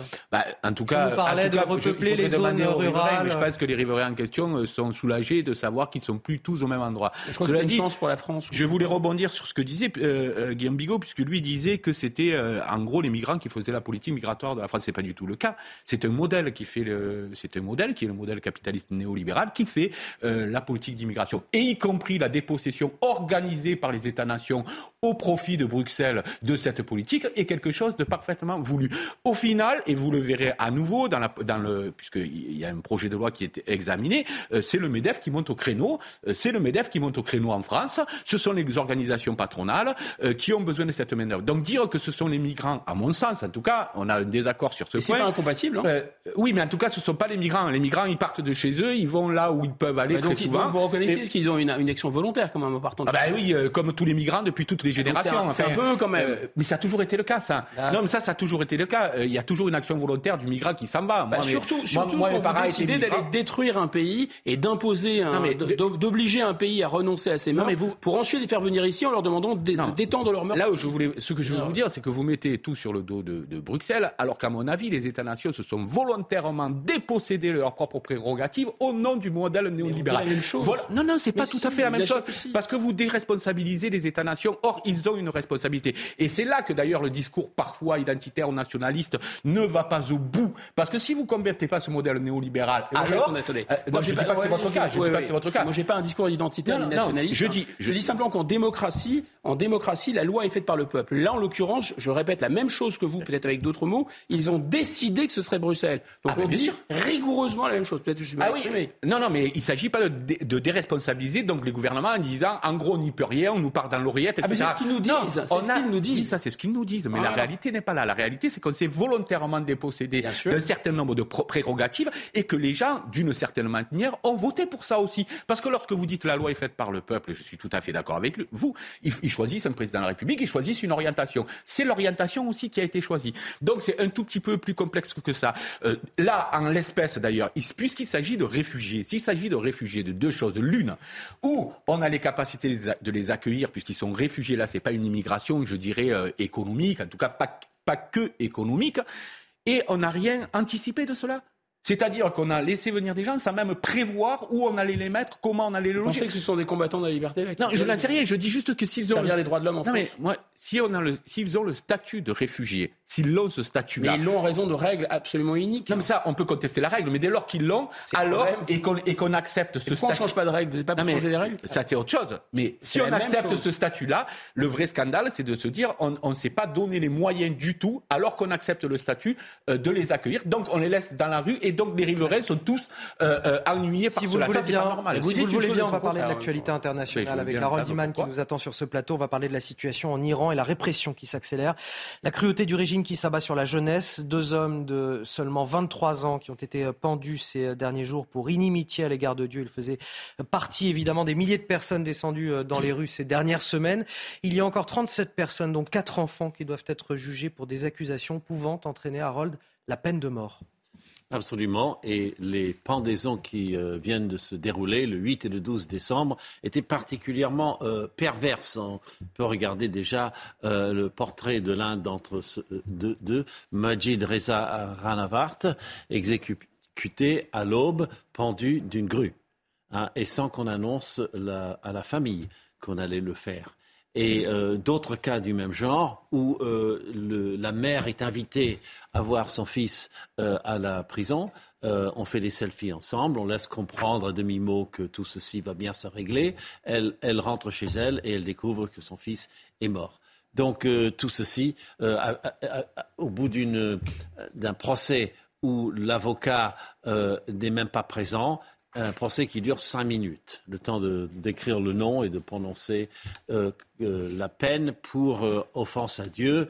ce sont des ennemis de Dieu, des mohareb, pour utiliser le mot, et n'importe qui peut vous tuer à la suite de cela. Donc le, régime tire sur, dans, certaines villes, tire carrément sur les visages des, des, jeunes filles ou vise les seins ou vise les parties génitales. Je ne fais que citer The Guardian euh, qui a euh, raconté tout cela. Euh, les chiffres sont effroyables. C'est presque 500 personnes qui ont été tuées depuis le début. les exécutions, il y, en a 11 qui ont été recensées par Human Rights Watch, mais les pendaisons strictement pour avoir participé à une manifestation, c'est les deux dont on parle. Voilà pour l'actualité internationale avec euh, Harold Iman et pour ses exécutions euh, sommaires euh, en Iran. Vous allez rester avec nous sur ce plateau. On va évoquer des choses peut-être plus sympathiques. le match de cet après-midi. Maroc-Croatie, la petite finale avec un, parcours assez incroyable du Maroc dans cette Coupe du Monde. Évidemment, des interrogations sur de potentielles tensions en fin de journée. Il y a un dispositif de sécurité qui est déployé euh, depuis ce matin, notamment sur les Champs-Élysées. C'est là qu'on retrouvera notre journaliste Mathieu Rio en duplex dans quelques instants. Ce sera juste après la pause. Restez avec nous. La matinale week-end, quasiment 9h30. Euh, on est ravis de vous accueillir si vous vous réveillez. J'ai euh, ma brochette de Guillaume autour de moi, Guillaume Bigot, Bonjour, Guillaume Filleul, Guillaume Bigot pour décrypter l'actualité, Guillaume euh, Filleul pour décrypter le foot, Frédéric Durand aussi qui analyse l'actualité et le foot finement et le ah foot. moins finement, ouais. Oh, mais si, quand même, quand même, quand même. Harold Iman pour nous parler de l'actualité internationale. Je vous dévoile tout de suite les titres de votre journal de 9h30. Jamais une équipe du continent africain n'avait atteint un tel niveau. Le Maroc reste la grande surprise de cette Coupe du Monde de football. Il affronte aujourd'hui la Croatie à 16h pour la petite finale. En attendant, les forces de l'ordre s'organisent en France car c'est quand même un week-end sous haute tension qui s'annonce. On craint notamment les risques de débordement sur les Champs-Élysées. Ce soir et demain, nous retrouverons sur place Mathieu Rio qui nous parlera du dispositif de police. Ce matin, on partage avec vous le témoignage terrible de Lydie, victime de violences conjugales, battue par son conjoint pendant des années. Récit qui illustre un, phénomène toujours plus inquiétant. Depuis 2016, les signalements pour violences conjugales ont quasiment doublé selon les chiffres du ministère de l'Intérieur.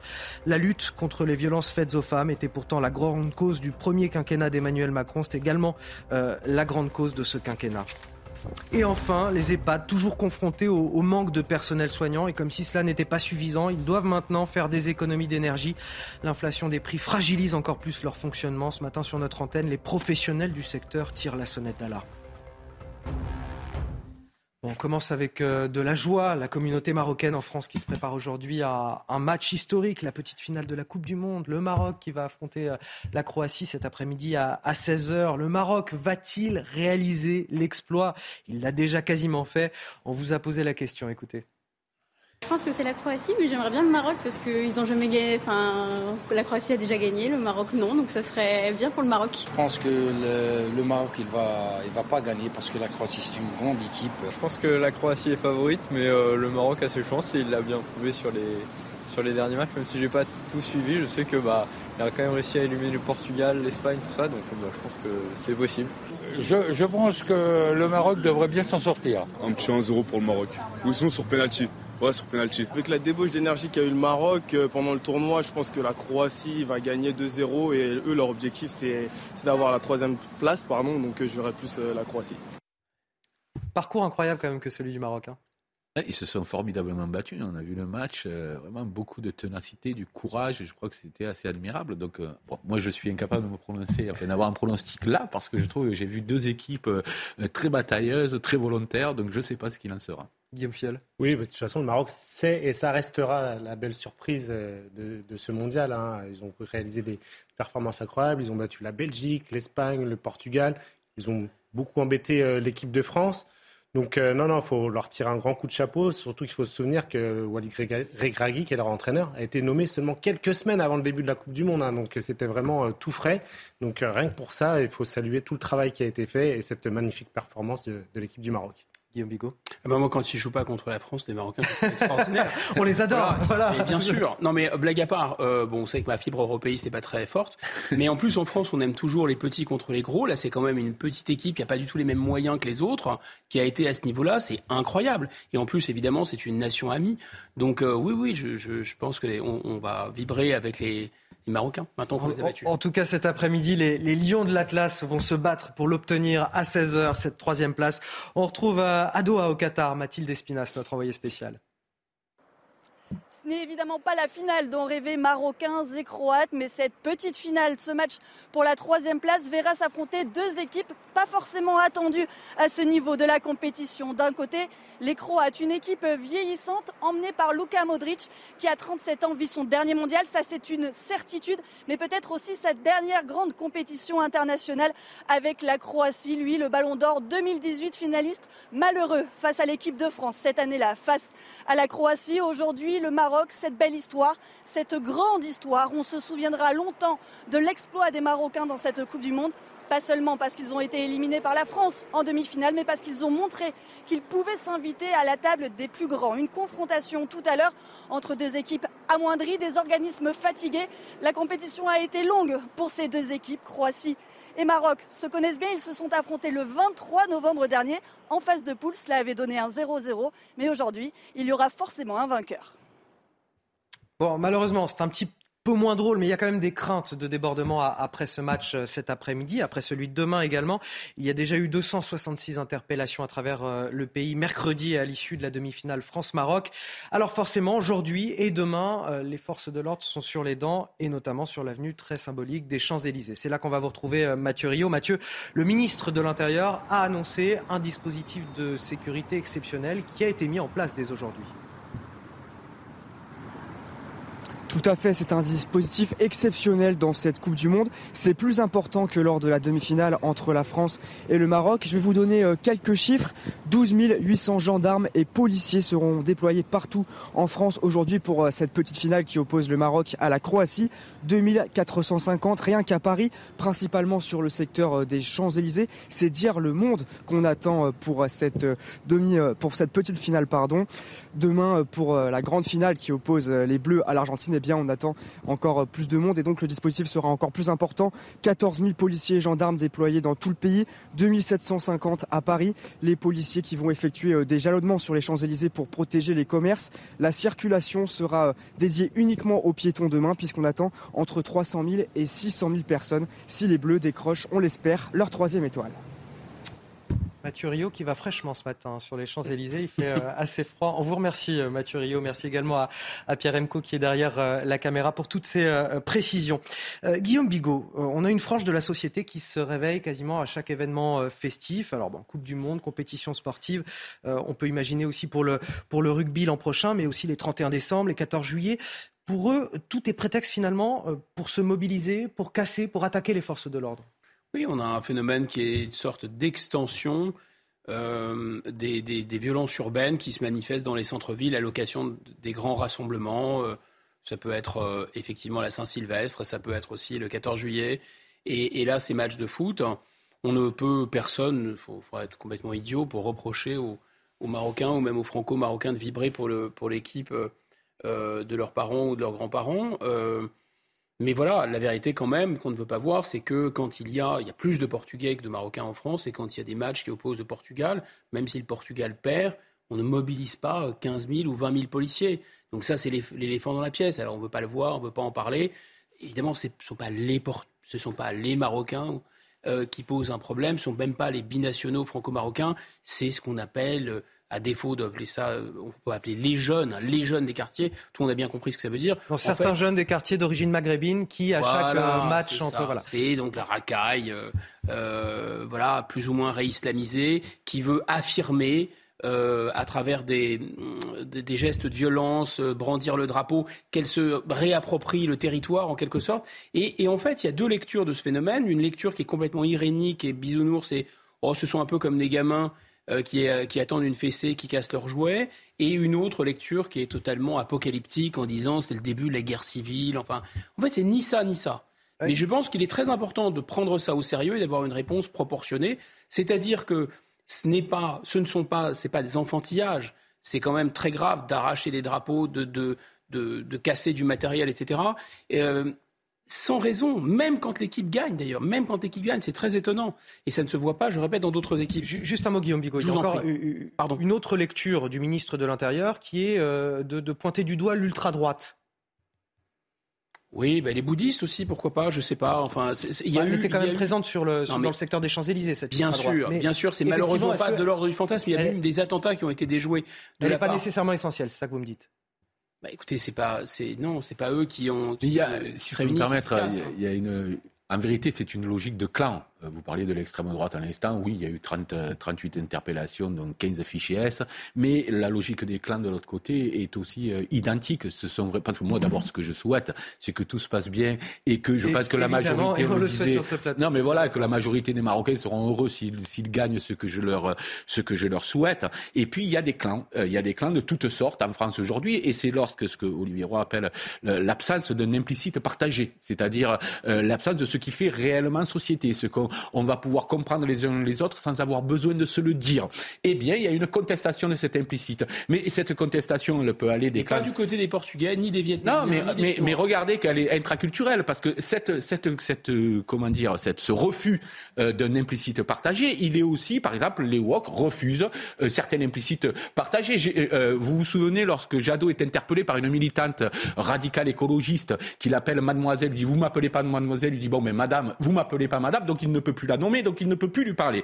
Donc il ne il peut même plus échanger. C'est ça un peu le refus de cette implicite partagée. Et une compétition comme ça, ça devrait, ça devrait être l'inverse. Mais justement, c'est l'inverse d'ailleurs en général. Et, mais ça, euh, comment dire, ça stigmatise justement ces clans-là qui de toute manière ne veulent pas de cette implicite partagée-là, qui ne veulent pas faire société de part et d'autre. Et donc ça les, ça les met aussi euh, en valeur euh, dans, dans ces moments-là, qui sont des moments, et vous avez raison de le préciser, qui doivent être des moments de solidarité, de, de partage. Il y, a, il y a toujours un double mouvement de toute façon. Voilà, très souvent, il y a ce double mouvement. Bah, la différence entre les woke et, et ce genre de, de, de haine communautaire, c'est que les woke se mettent en danger eux-mêmes, en, en, quelque sorte, et qui sont non violents. Les autres, en fait, veulent déclencher des violences et ont envie de montrer qu'ils sont les plus forts. Ça n'a Enfin, si vous voulez, il y a des dominants et des dominés. On ne peut pas mettre d'un côté les moutons et de l'autre côté des gens qui sont très agressifs et qui montrent les. Ben, les WAC ne se prennent pas pour des moutons. Euh, je vous rassure, je vous le dis. Ils ah, comptent, ils vous avez raison, ils ne veulent même pas tuer les moutons. C'est vrai. Voilà. C'est vrai.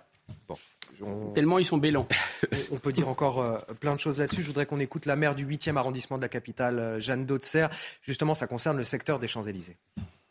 Comment voulez-vous que suite euh, à tout cela, ne pas inciter toutes ces personnes, ces violences de se propager? Ce n'est pas possible. franchement, je, n'ai pas évidemment à, juger les, les, juges, les magistrats, mais à un moment, si on veut euh, que euh, ces, jeunes, parce que je pense que ce sont des, jeunes euh, qui ont fait ces actes, mais il, faut les punir différemment. Parce que là, on incite ces personnes, parce qu'il y a c'est une impunité qui fait que les autres se disent bah, on risque rien, on n'a qu'à frapper de plus en plus. Guillaume Bigot, Jeanne Dotzer, elle souligne la, question de la, de la justice qui n'est pas efficace, la sanction vis-à-vis de, ces délinquants. On a bien compris que c'est le fait de la mauvaise conscience de la société française qui déclenche cette haine parce que finalement ils sont français, mais ils ne peuvent pas être français puisque nous-mêmes nous nous méprisons nous-mêmes et nous avons honte d'une certaine façon de réprimer tellement on est de mauvaise conscience. Il ne s'agit surtout pas de les réprimer différemment. La loi est la même pour tous, Duralex, Cedlex. Tout le problème est là, c'est qu'on n'applique pas la loi et que la loi, quand vous avez des gilets jaunes, vous les éborgnez. Là, quand vous avez des manifestations de communautarisme teinté d'islamisme, attention, ça va être l'émeute. C'est précisément ça qui crée le danger. Donc, et d'ailleurs, on a vu euh, France-Maroc, il ne faut pas tout le temps critiquer le gouvernement par principe, que lorsque les moyens de police sont en quantité suffisante et que les instructions sont passées et que grosso modo les forces de l'ordre savent qu'ils vont être soutenus par la hiérarchie, en face, ils s'écrasent. Il hein. faut arrêter de considérer que c'est la veille de la guerre civile et qu'ils ont déjà gagné. Il suffit simplement, tous les policiers le disent, euh, qu'on leur demande, qu'on applique les lois. Rapidement, j'ai encore beaucoup de sujets à évoquer. Non, non, je disais qu'effectivement, on a des valeurs, et parmi cela, il y a, il y a la laïcité qu'on prend pour un vase creux. Vous voyez ce qu'on voyait tout à l'heure en Iran? C'est-à-dire qu'en France, par exemple, on se pose des questions fumeuses sur la laïcité, une des valeurs qu'il faut défendre, selon moi. Eh ben, euh, à, contrario de l'Iran, euh, en France, on ne se fait pas pendre à une grue pour une métier, pour Dieu. Bah, c'est très concret, ça, c'est très, simple, et ça fait partie de nos valeurs. Voilà, et peut-être qu'il faut le défendre un petit peu plus. Autre sujet d'actualité, les violences conjugales. Depuis 2016, les signalements à la police ont quasiment doublé selon les chiffres du ministère de l'Intérieur. Et bien sûr, il s'agit essentiellement de violences faites aux femmes. La lutte contre ces violences était pourtant une priorité affichée du gouvernement, la grande cause du premier quinquennat d'Emmanuel Macron. Encore une fois, la grande cause du second quinquennat d'Emmanuel Macron. Ce matin, on partage avec vous ce témoignage. C'est celui de Lydie, victime de violences conjugales, battue par son ex-conjoint. Elle a accepté de raconter son histoire au micro de Sacha Robin. Le récit est signé Solène Boulan. C'est en 2010 que Lydie rencontre son ancien compagnon, celui qu'elle décrit comme le prince charmant. Il était euh, galant, euh, il m'ouvrait la porte euh, quand on avait rendez-vous, il la refermé, il était bien éduqué. Très présent, l'homme l'appelle régulièrement, se rend sur son lieu de travail, puis les épisodes de violence se multiplient, mais Lydie pardonne malgré elle. Il y a une espèce de gêne qui s'installe, de honte.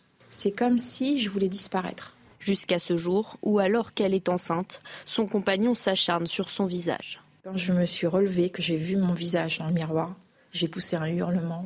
Là, je, pense que ça, dans ma tête, ça, ça, a chamboulé beaucoup de choses. Durant sa relation, Lydie porte plainte quatre fois avant de se rétracter par peur de représailles. Puis elle bénéficie de plusieurs ordonnances de protection que son ex ne respecte pas. Il a continué à venir autour de chez moi. Il a quand même été borné 300 euh, fois autour de chez moi. Après leur séparation, son fils reçoit plusieurs coups de poing alors qu'il est chez son père. Ce dernier écope d'un simple rappel à la loi. Depuis, Lydie refuse de confier ses enfants à leur père et a demandé une obligation de soins, décision qui doit intervenir en février. L'un des obstacles majeurs à la prise en charge de, ces violences faites aux femmes se passe dans les tribunaux. C'est ce que nous disent les associations. Il y a euh, tout d'abord le, coût d'accès à la justice pour, euh, pour ces femmes dans un premier temps et aussi le taux de condamnation de ces affaires. En l'espèce, on a 80% des plaintes pour des faits de violence au sein euh, du couple qui sont classées sans suite par les magistrats. Est-ce qu'il faut des tribunaux spécialisés pour ça? Bah, Peut-être qu'il faut des tribunaux spécialisés. D'abord, il faut répéter, je crois que c'est 39-19 le numéro, parce qu'il faut le dire, répéter. Euh, euh, je pense que c'est très important parce que beaucoup de ces femmes se sentent isolées, culpabilisées, parce qu'elles sont culpabilisées en général, elles pensent que c'est leur faute, etc. Déjà, sortir de, de cette situation-là. Ensuite, on prend souvent comme exemple l'Espagne, qui, c'est vrai, a fait des progrès énormes sur cette question, notamment par des mesures d'éloignement qui sont respectées, des bracelets, des, des... vraiment, il y a tout un type de mesures qui fait que la personne ne peut plus s'approcher. Ensuite, je pense qu'il a fallu un peu de temps en France aussi pour prendre au sérieux, pas qu'en France d'ailleurs, euh, ce type de plainte-là. C'est-à-dire, c'est pas parce que c'est intraconjugal que ça n'est pas grave, que ce ne sont pas des délits, parce que c'est vrai qu'il faut respecter la vie privée, mais enfin, il y a une limite, c'est la loi euh, dans la vie privée. Alors, euh, vous avez des Sandrine Rousseau qui veulent faire un délit du fait de ne pas se partager les tâches correctement à l'intérieur du couple. Vous voyez, ces délires-là, mais à côté de ça, il y a aussi des réalités qu'il faut prendre en compte. Donc, je pense que ça a été trop longtemps en se disant, ben, c'est des histoires de couple. Non, là, ça va au-delà des histoires de couple quand il y a ces choses-là. Donc il faut avant tout qu'elle le dénonce et il faut ensuite que, les tribus, que, la, police et les tribunaux fassent au mieux leur travail. Mais je pense quand même qu'on est en progrès parce qu'en même temps, le progrès se voit pas beaucoup parce que peut-être aussi il y a beaucoup plus de gens qui osent porter plainte maintenant et donc on voit évidemment qu'il y a des plaintes qui, euh, augmentent. Allez, quasiment 9h45 sur CNews, c'est l'heure du rappel de l'actualité. C'est avec vous Sandra Chambaud. Vaux-en-Velin endeuillé par un incendie tragique hier. Il a fait 10 morts, dont 5 enfants et 24 blessés, dont 4 graves. Dans ce quartier près de Lyon, la tristesse se mêle à la colère. Des familles dénoncent des problèmes de sécurité dans l'immeuble. L'origine de l'incendie est encore inconnue. Une enquête a été ouverte. Un campement démantelé dans le nord de Paris. 771 migrants mis à l'abri. Ce sont des hommes, principalement des Afghans. Ils ont été répartis en Ile-de-France et en région. L'État a réquisitionné des gymnases et des dispositifs hôteliers notamment. C'est la troisième opération en moins de deux mois sur ce site parisien. Six mois de retard pour l'EPR de Flamanville dans la Manche. Sa mise en service est prévue d'ici mi-2024. En cause, la révision de procédure de traitement de 150 soudures complexes. Ce délai supplémentaire entraînera un surcoût de 500 millions d'euros. Ils sont principalement liés au maintien des personnels et entreprises sous-traitantes sur place. Je voudrais à présent qu'on parle des EHPAD, toujours confrontés au manque de personnel soignant. Et comme si cela n'était pas suffisant, désormais, ils doivent faire des économies d'énergie, puisque l'inflation des prix fragilise encore plus leur fonctionnement. Ce matin, sur notre antenne, on a les professionnels du secteur qui tirent la sonnette d'alarme. On est très loin, très très loin encore de la société du bien vieillir. Le reportage est signé Solène Boulan. Crise sanitaire, scandale hors PA. Les EHPAD ont été secoués ces derniers temps et ce n'est pas fini.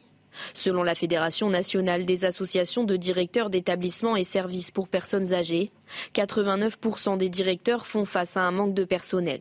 Les gens euh, euh, comment dire, se présentent, euh, effectuent leur journée, puis après ne reviennent pas pour X raisons. On a l'impression que les, gens n'ont plus envie de travailler. Quoi. Donc, ben, on se retrouve toujours avec du personnel à moins. Avec la hausse des prix de l'énergie, les établissements tentent de réduire leur consommation, comme chez ce directeur d'EHPAD qui constate chaque mois une hausse de 3% des prix. On incite les collaborateurs à éteindre les lumières euh, le soir. On demande aussi à nos lingères de faire tourner les machines en plein régime, c'est-à-dire avec euh, beaucoup de, contenu euh, dans la machine. Donc voilà, tous ces aspects qui permettent vraiment d'économiser au mieux. On essaye aussi de revoir euh, la densité de l'éclairage, si on peut réduire aussi au minimum. Destiné à limiter la hausse des prix de l'énergie, le bouclier tarifaire mis en place par le gouvernement concernera aussi les EHPAD. De quoi limiter cette hausse à 15% selon le gouvernement.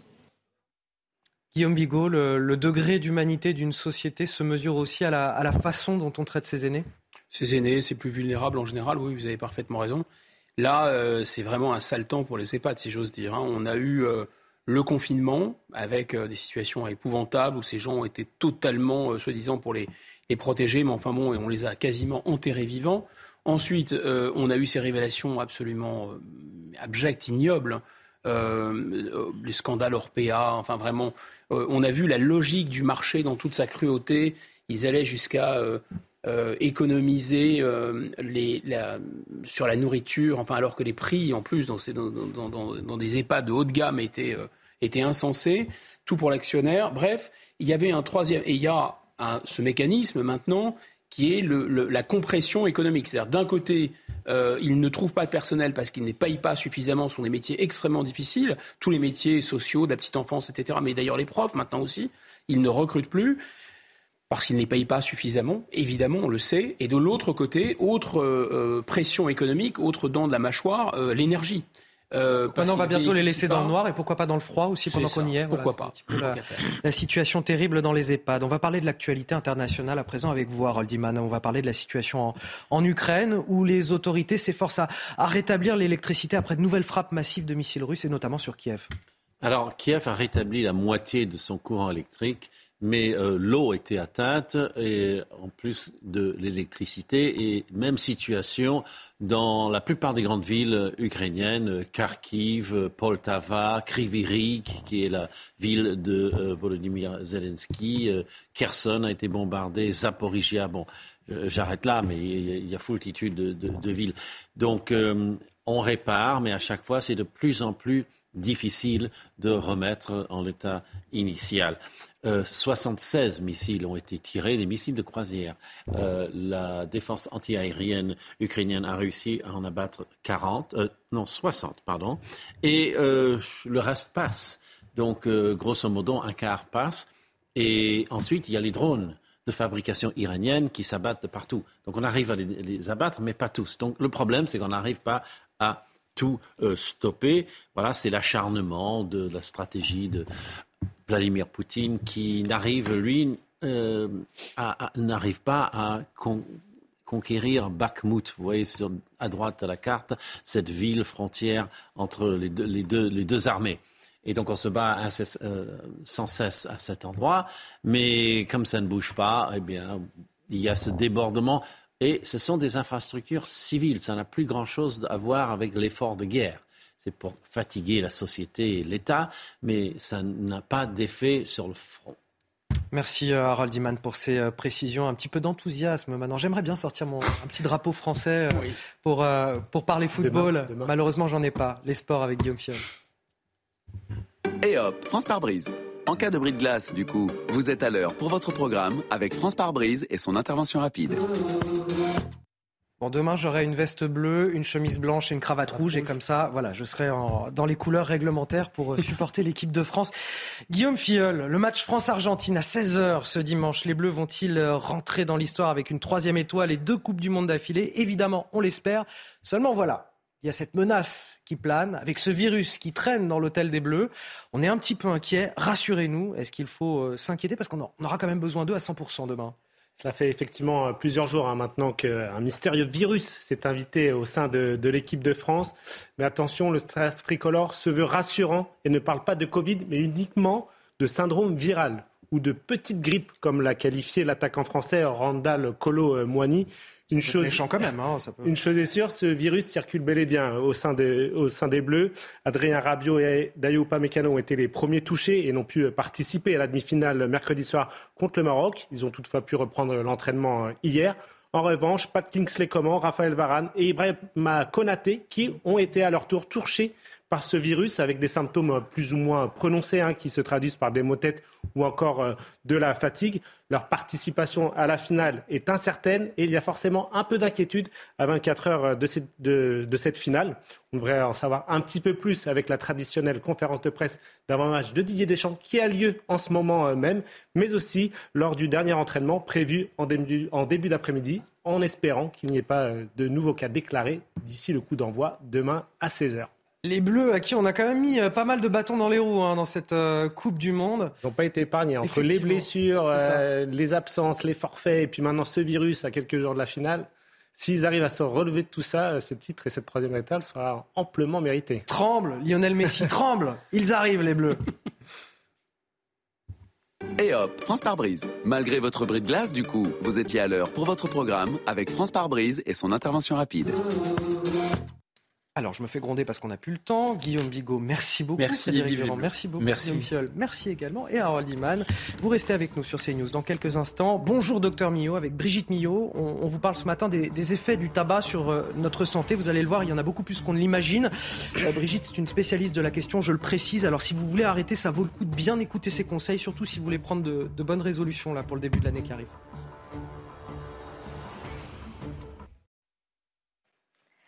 Bonjour à tous, une ambiance glaciale pour aujourd'hui. En attendant, côté ciel, eh bien, il faudra faire avec de nombreuses grisailles sur une bonne moitié nord du pays, avec en prime quelques brouillards qui pourraient se montrer localement givrants. Donc attention si vous êtes sur la route, car non seulement la visibilité pourrait être réduite, mais surtout la chaussée glissante en direction du sud, déjà beaucoup plus ensoleillée, à l'exception de la vallée de la Garonne, où là aussi la grisaille persistera. Mais vous allez voir que dans l'après-midi, eh bien, de très belles éclaircies pourront se développer sur l'ensemble du pays, à l'exception de quelques endroits, particulièrement la vallée de la Garonne encore le Val de Saône ou encore le quart nord-est où la grisaille aura tendance à résister. Vous verrez encore un risque d'avalanche assez accru en direction des Alpes et c'est un plein soleil en direction de l'extrême sud-est, surtout vers la Riviera française. Pour les températures, attention, ça pique au lever du jour, euh, surtout en direction du quart nord-est, jusqu'à moins 12 degrés en direction de Strasbourg. Il n'en demeure pas moins pour l'arc atlantique, justement, moins 3 degrés, 9 degrés pour la Corse et entre Corse et continent. Et donc dans l'après-midi, eh bien des températures qui vont peiner à grimper encore une fois Surtout, là encore, le quart nord-est est concerné avec 0 euh, degré, que ce soit vers euh, les frontières belges, moins 1 degré pour le Pays de Caux, jusqu'à 2 degrés pour la Franche-Comté, 3 degrés euh, pour la Nouvelle-Aquitaine et tout de même jusqu'à 16 degrés, donc des températures positives en Méditerranée. C'était votre météo avec Switch, votre opérateur mobile, fournisseur et producteur d'électricité. L'énergie est notre avenir, économisons-la. Plus d'informations sur chez switch.fr.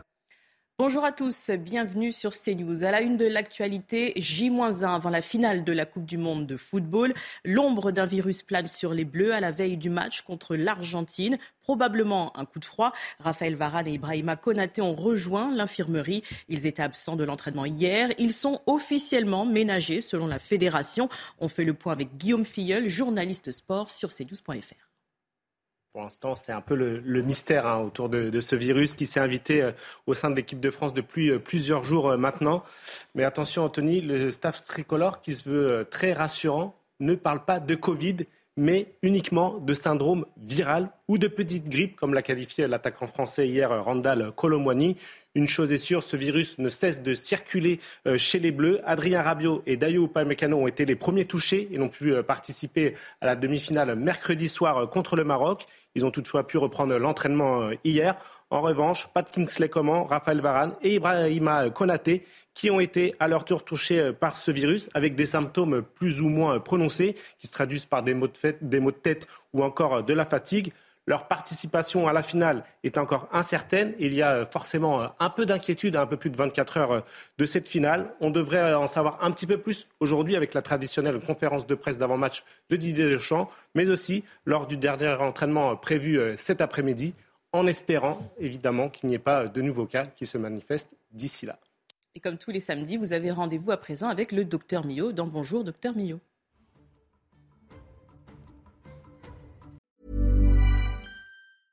Imagine the softest sheets you've ever felt. Now imagine them getting even softer over time. That's what you'll feel with Bowl and Branch's organic cotton sheets. In a recent customer survey, 96% replied that Bowl and Branch sheets get softer with every wash. Start getting your best night's sleep in these sheets that get softer and softer for years to come. Try their sheets with a 30-night guarantee. Plus, get 15% off your first order at bowlandbranch.com. Code BUTTERY. Exclusions apply. See site for details.